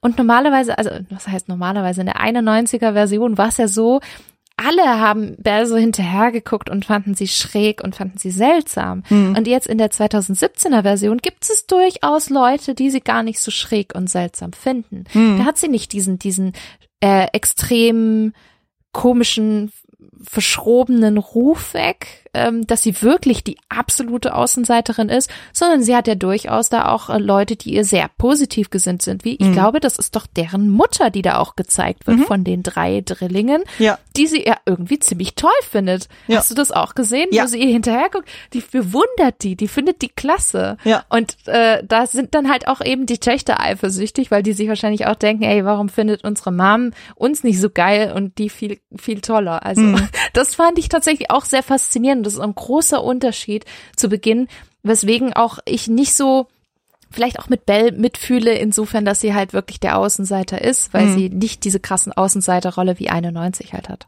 Ja, das stimmt. Aber ich fand dann auch die Szene dann so nachher so krass dann so, wo sie ja dann eben sich ihre Waschmaschine da gebaut hat und sie dem kleinen Mädchen dann Lesen beibringt. So, das fand ich wiederum zuckersüß, wo ich dachte so, oh, da habe ich das irgendwie, das war so einer dieser Lichtmomente, wo ich dachte so, oh, du merkst dann wirklich so, dass äh, Emma Watson da so ein bisschen aufgeht in der Szene. Weil das ja auch so ein bisschen mhm. so ihr Real-Life-Thema dann irgendwie auch so ein bisschen repräsentiert, von wegen so, okay, sie möchte anderen Literatur nahebringen, so, und sie möchte dann auch, dass eben Mädchen, Frauen auch Bildung kriegen, so, was ja in der Zeit ja auch wirklich schwierig war, dann so, das sieht man ja auch an der Reaktion von den DorfbewohnerInnen, wo auch denkt so, okay, wobei die, äh, die alte Frau ist da schon teilweise ein bisschen sehr schräg drauf, wo man am Ende herausfindet, das ist die Frau von, von Unruh, wo so denkst so, oha, das stelle ich mir auch interessant vor als Ehe zwischen den beiden, der ist ja auch nicht so angetan, als sie wieder, äh, sich an ihn erinnert, also, das ist so krass dann mit das diesem stimmt. Vergessenszauber, so der auch diesen Fluch äh, inne hat. Das wird ja im ersten Teil ja nicht erklärt ähm, was eigentlich so mit den Leuten um das Schloss herum so passiert, so das, äh, weil es wird ja auch nicht klar, so wie weit das Schloss dann von dem Dorf weg ist und so. Und hier scheint es ja in deutlich mhm. näherer Distanz dann auch zu sein. Und das fand ich aber auch ähm, interessant irgendwie so, weil es wird ja auch so ein bisschen angeteasert durch Mr. Potts, also Mr. Pottin, der dann irgendwie die ganze Zeit sagt von wegen so, irgend, irgendwas habe ich vergessen und so. Und erst am Ende wird aufgelöst, dass er quasi seine Frau und seinen Sohn vergessen hat, wo ich mir so denke, boah, das ist aber auch tragisch, wenn man so drüber nachdenkt. Mhm. Dann so, Mhm. Ja, manche Leute vergessen ihr, ihr Kind an der, an der Autobahnraststätte. also, kann passieren. Kann passieren. ja, oh, ja. Das ist äh, schon teilweise ziemlich krass und so, was dann auch dann teilweise da gemacht wurde mhm. in dem Film dann so, aber mhm. ja. Ich weiß gar nicht, hast du da noch irgendwas, was du jetzt zu dem Film noch ergänzen möchtest, was dir noch so auf der Seele brennt? Nein, ich glaube, wir haben echt über, über sehr, sehr viele wichtige Aspekte äh, gesprochen und ich fand das auch total spannend, wie du das auch manchmal siehst. Und mhm. ich, ich hab's, ich hab's heute, wie gesagt, geschaut und ich, ich war mir echt unsicher, ob ich da mit dieser Meinung alleine bin. Insofern also jetzt für, zum einen für diesen Podcast, mhm. ist ja immer spannend, wie es, wie es das Gegenüber eben findet. Aber zum anderen, ich weiß, dass es natürlich auch einige Kritiken gab, aber ähm, ich war mir trotzdem so ein bisschen unsicher, ob ich jetzt wirklich nicht ein bisschen zu harsch denke bei mhm. manchen Szenen. Ich habe mich heute fast ein bisschen erwischt, dass ich gedacht habe, oh, Bianca, warum denkst du so, so, so so kritisch. Was ist denn los? Aber ich, es ging halt einfach nicht anders. Mhm. Und deswegen war ich super gespannt, äh, wie du es jetzt siehst. Und es war schon fast ein, ein, bisschen eine kleine Erleichterung, dass du es äh, da auch relativ ähnlich auf, auffasst tatsächlich. Ja, ich war auch jetzt gespannt, wie du das dann siehst. Gerade war der auch eben sich mit Disney ja deutlich mehr dann auch befasst und so. Ich dachte, oh Gott, das wird jetzt mal echt gespannt. Also da bin ich jetzt mal sehr gespannt, wie da das Gespräch sich entwickelt. Ähm, genau, bevor wir aber dann zum finalen Fazit kommen, würde ich, glaube ich, noch auf einen Punkt tatsächlich eingehen. So, wir hatten ja bei einem vorherigen Film ja über das Prinzendesign gesprochen. Da stellt sich natürlich jetzt die Frage für diesen Film. Also, wie findet man denn Dan Stevens als Prinz in seiner realen Erscheinung? Also in dem Film ist es nicht ganz so schlimm insofern, dass er wirklich auch sein, das hatten wir vorher schon gesagt, das vorherige Gesicht mit dem CGI ist jetzt wirklich nicht zu vergleichen mit dem ausdrucksstarken Design eben von Glenn Keane damals aus mhm. der 91er Version. Deswegen finde ich den Kontrast hier nicht so stark und deswegen kann ich mich, glaube ich, auch mit äh, Dan Stevens ein bisschen besser anfreunden als mit der Animationsversion. Mhm. Und trotzdem habe ich mich erwischt, wie ich mir gedacht habe, oh nö. das war, das war trotzdem, ich weiß es nicht, obwohl das Design nicht annähernd so gut war, war das trotzdem so, hm, weiß ich nicht. Und dann habe ich den auch dann in dieser in dieser Ballszene, so später in diesem dieser Festszene in dem in dem Ballsaal wieder gesehen und mhm. dachte mir nur so mit seinem mit seinem sehr barocken Style dachte ich mir nur so, Sieht so das Biest aus in, in echt? Nee. auch hier habe ich mich echt erwischt, wo ich wieder so ein bisschen innerlich gehatet habe. Also ich hm. glaube, es ist wirklich noch nicht so das, ähm, die, die reale Version um die Ecke gekommen, wo ich wirklich zufrieden bin. Also ja. beide haben so Vor- und Nachteile äh, von beiden Versionen, aber einem, ich bin nicht wirklich happy mit beiden Varianten, hm. muss ich ehrlich sagen. Ja. Nee, ich muss zu, äh, zugeben, so bei der Version war ich doch deutlich glücklicher mit dem Beast-Design, also zumindest in dem Moment, wo er dann halt verwandelt war, weil er hat tatsächlich drei Tage Bart. Ich habe darauf geachtet. Man sieht tatsächlich ein bisschen Bart und so. Und äh, äh irgendwie, äh, wie gesagt, es wirkte nicht so ganz so awkward, weil er sich dann so umdreht, sondern hast du das Gefühl so, so, ha, er strahlt auf einmal so verwegen, so, oh mein Gott, oh mein Gott, das Fell ist weg, das Fell ist weg, so, also, und auch die, weil sie nicht miteinander gesprochen haben, das fand ich auch gar nicht so abwegig, so, ich fand irgendwie so dieses so, okay, Sie, sie, mhm. sie kommunizieren mhm. nur mit Augen miteinander. Das fand ich wiederum eigentlich ganz schön und mhm. so. Ähm, und ich meine auch irgendwie mal gelesen zu haben, dass sie die Szene äh, nochmal gedreht hatten, weil in der Ursprungsszene meine ich mich zu erinnern, dass er kein Hemd anhatte. Und das stieß oh. offenbar auf Kritik dann so von einigen mm. TestzuschauerInnen, die es ein bisschen zu freizügig fanden für einen Disney-Film, wo ich so dachte, hm, hm.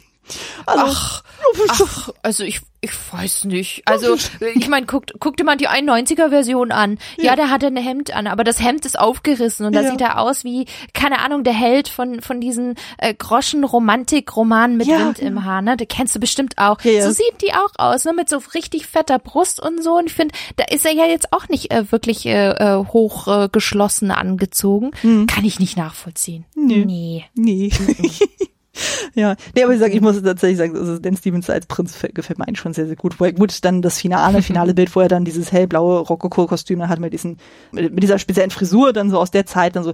Da fand ich es aber auch wiederum mhm. sehr schön, da hast du ja dann diese visuelle Klammer dann wieder, weil in dem Zeichentrickfilm hast du das ja mit diesen Mosaikgläsern und hier hast du das eben mit der Balsa-Szene, also sprich dann das erste Mal, wo er dann diese pompöse Feier dann gibt wo die ja alle dann so dieses goldblau äh, geschminkte dann im Gesicht dann haben und mit diesen riesen typischen Rokoko-Puder-Frisuren und so. Und dann hast du dann aber dann diese Hochzeitsszene, Anführungszeichen, und so, wo die alle dann wirklich so gefühlt normale Frisuren dann haben, also halt so diese Naturhaarfarbe. Ähm, aber das dann halt irgendwie dann so dieses sehr creme-weißige und dann hast du diesen schwarz-weiß-Kontrast bei den äh, Gästinnen dann auch so und dann hast du dann eben Emma Watson und Dan Stevens mit ihren Kostümen, die da auch farblich tatsächlich so ein bisschen rausstechen, so. Das wirkte in sich ja eigentlich so total rund und so. Ich dachte, ach ja, das wirkt irgendwie so, ähm, mhm. wenn ich so drüber nachdenke, es wirkt so ein bisschen so, ich meine, das spielt ja Rokoko-Zeit in etwa, so ein bisschen so Marie Antoinette, so Schäfer, äh, Ständchen mäßig, so irgendwie so, so vom Feeling her. Also es wirkt dann auf jeden Fall tatsächlich so ein bisschen geerdeter, nicht so dieses äh, sehr oberflächliche, was wir in der ersten Szene dann sehen, also wo er wirklich alles mhm. sich ja nur um ihn dreht, sondern hier ist es dann so, es wirkt in sich dann zusammen äh, harmonisch dann so. Jeder hat so seinen Partner, seine Partnerin und so und die tanzen alle zusammen und es ist nicht nur er da wie so ein Pfau, der so durch die Gegend wuselt. Mhm.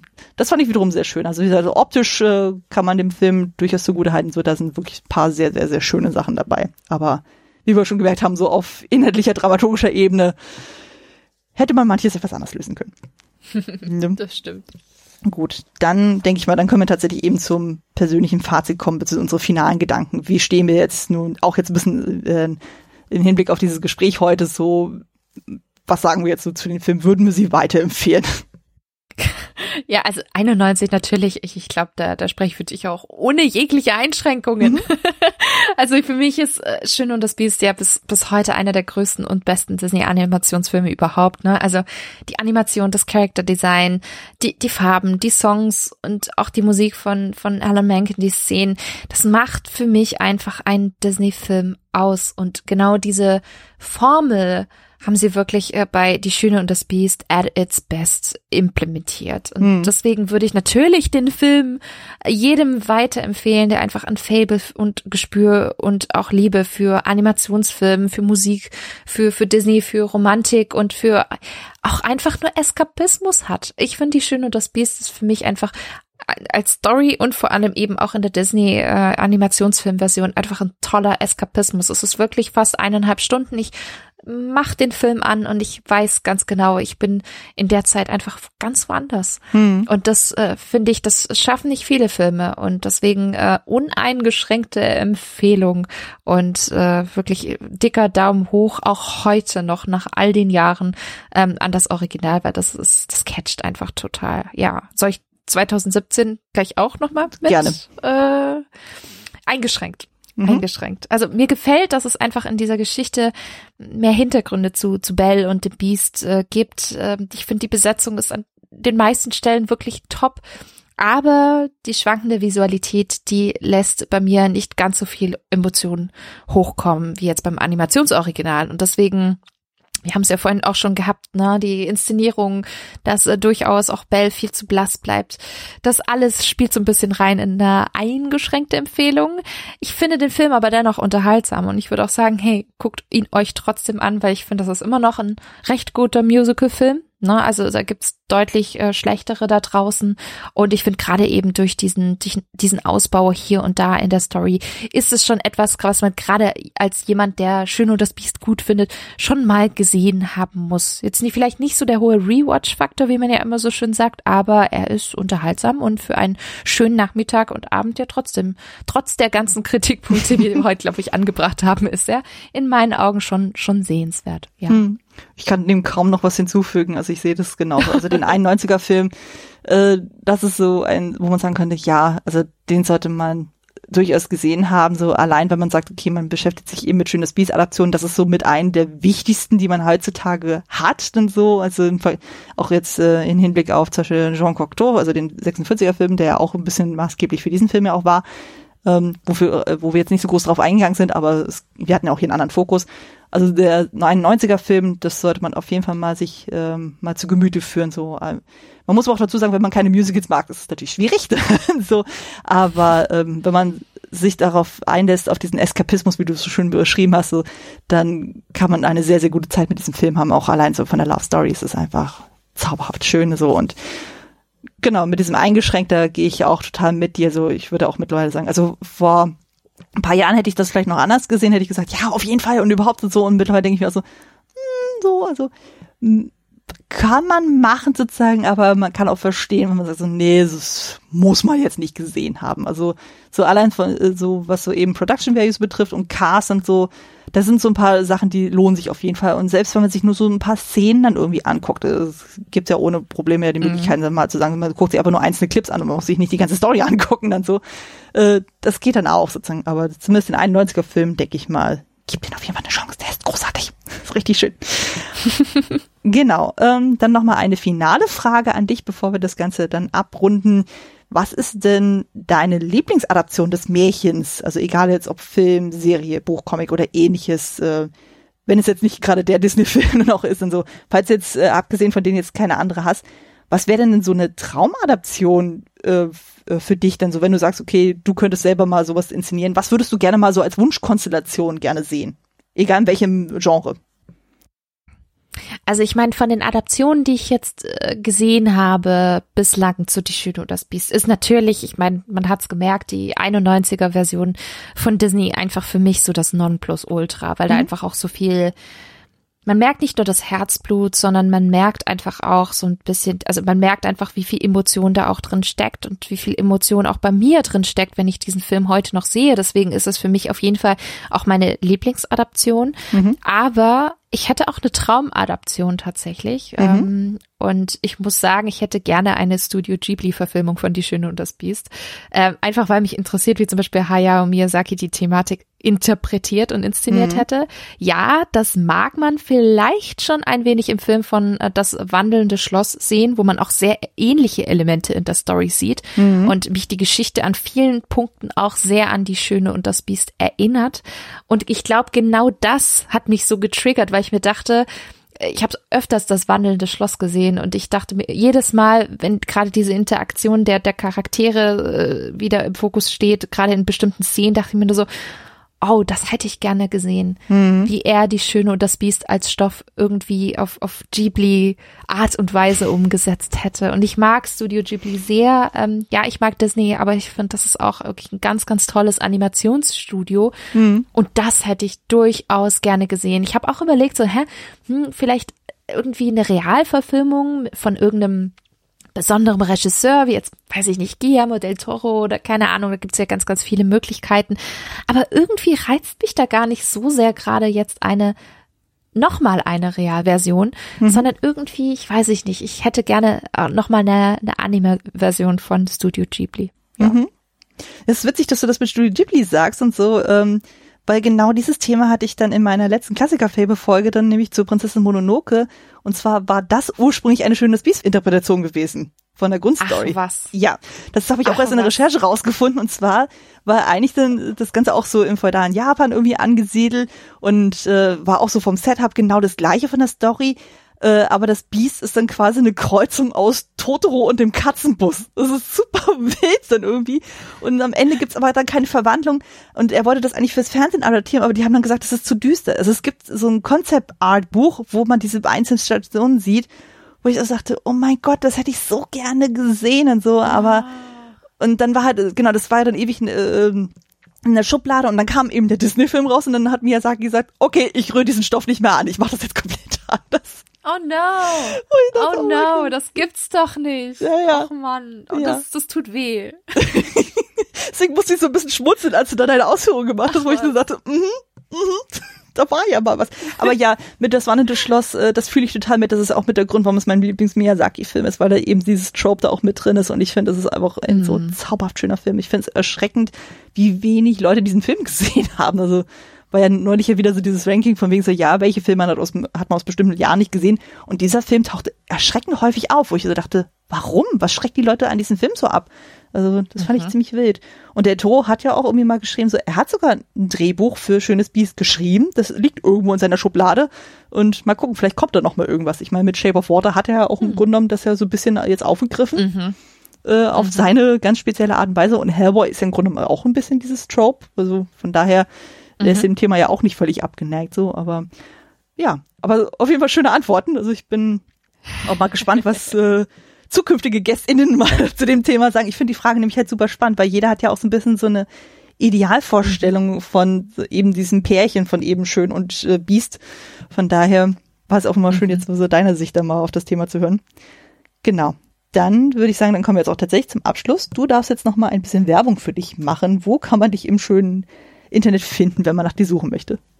Also erstmal vielen, vielen lieben Dank für die tolle Einladung. Es hat mir sehr, sehr viel Spaß gemacht, dabei zu ich sein.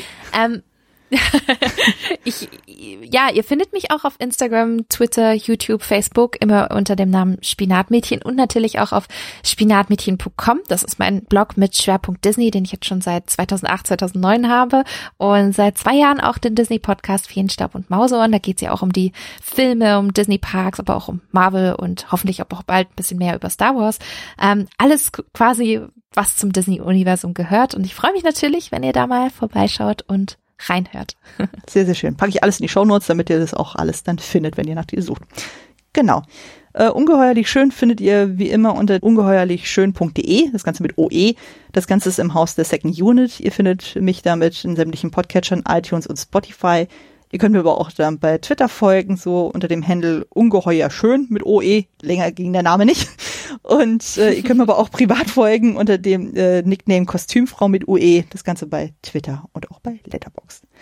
Genau. Ich danke dir herzlichst, dass du hier zu Gast warst und mit mir die beiden Filme besprochen hast. Also gerade für dich als Ex Disney-Expertin, so passte das natürlich wie die Faust aufs Auge. Das hat mich sehr gefreut. Danke dir. Es hat super viel Spaß gemacht. Vielen, vielen lieben Dank. Ja. Echt ein, ein sehr, sehr toller, eine sehr tolle Aufnahme, wirklich. Sehr schön, das freut mich. Ich hoffe, ihr da draußen hattet genauso viel Spaß beim Zuhören wie wir beim Aufnehmen und ich hoffe, ihr hört beim nächsten Mal dabei, was auch immer das Thema sein wird. Ich bin genauso gespannt wie ihr. Ihr lasst euch einfach mal überraschen dann. Genau. Bis dahin, macht es gut und tschüss. Tschüss.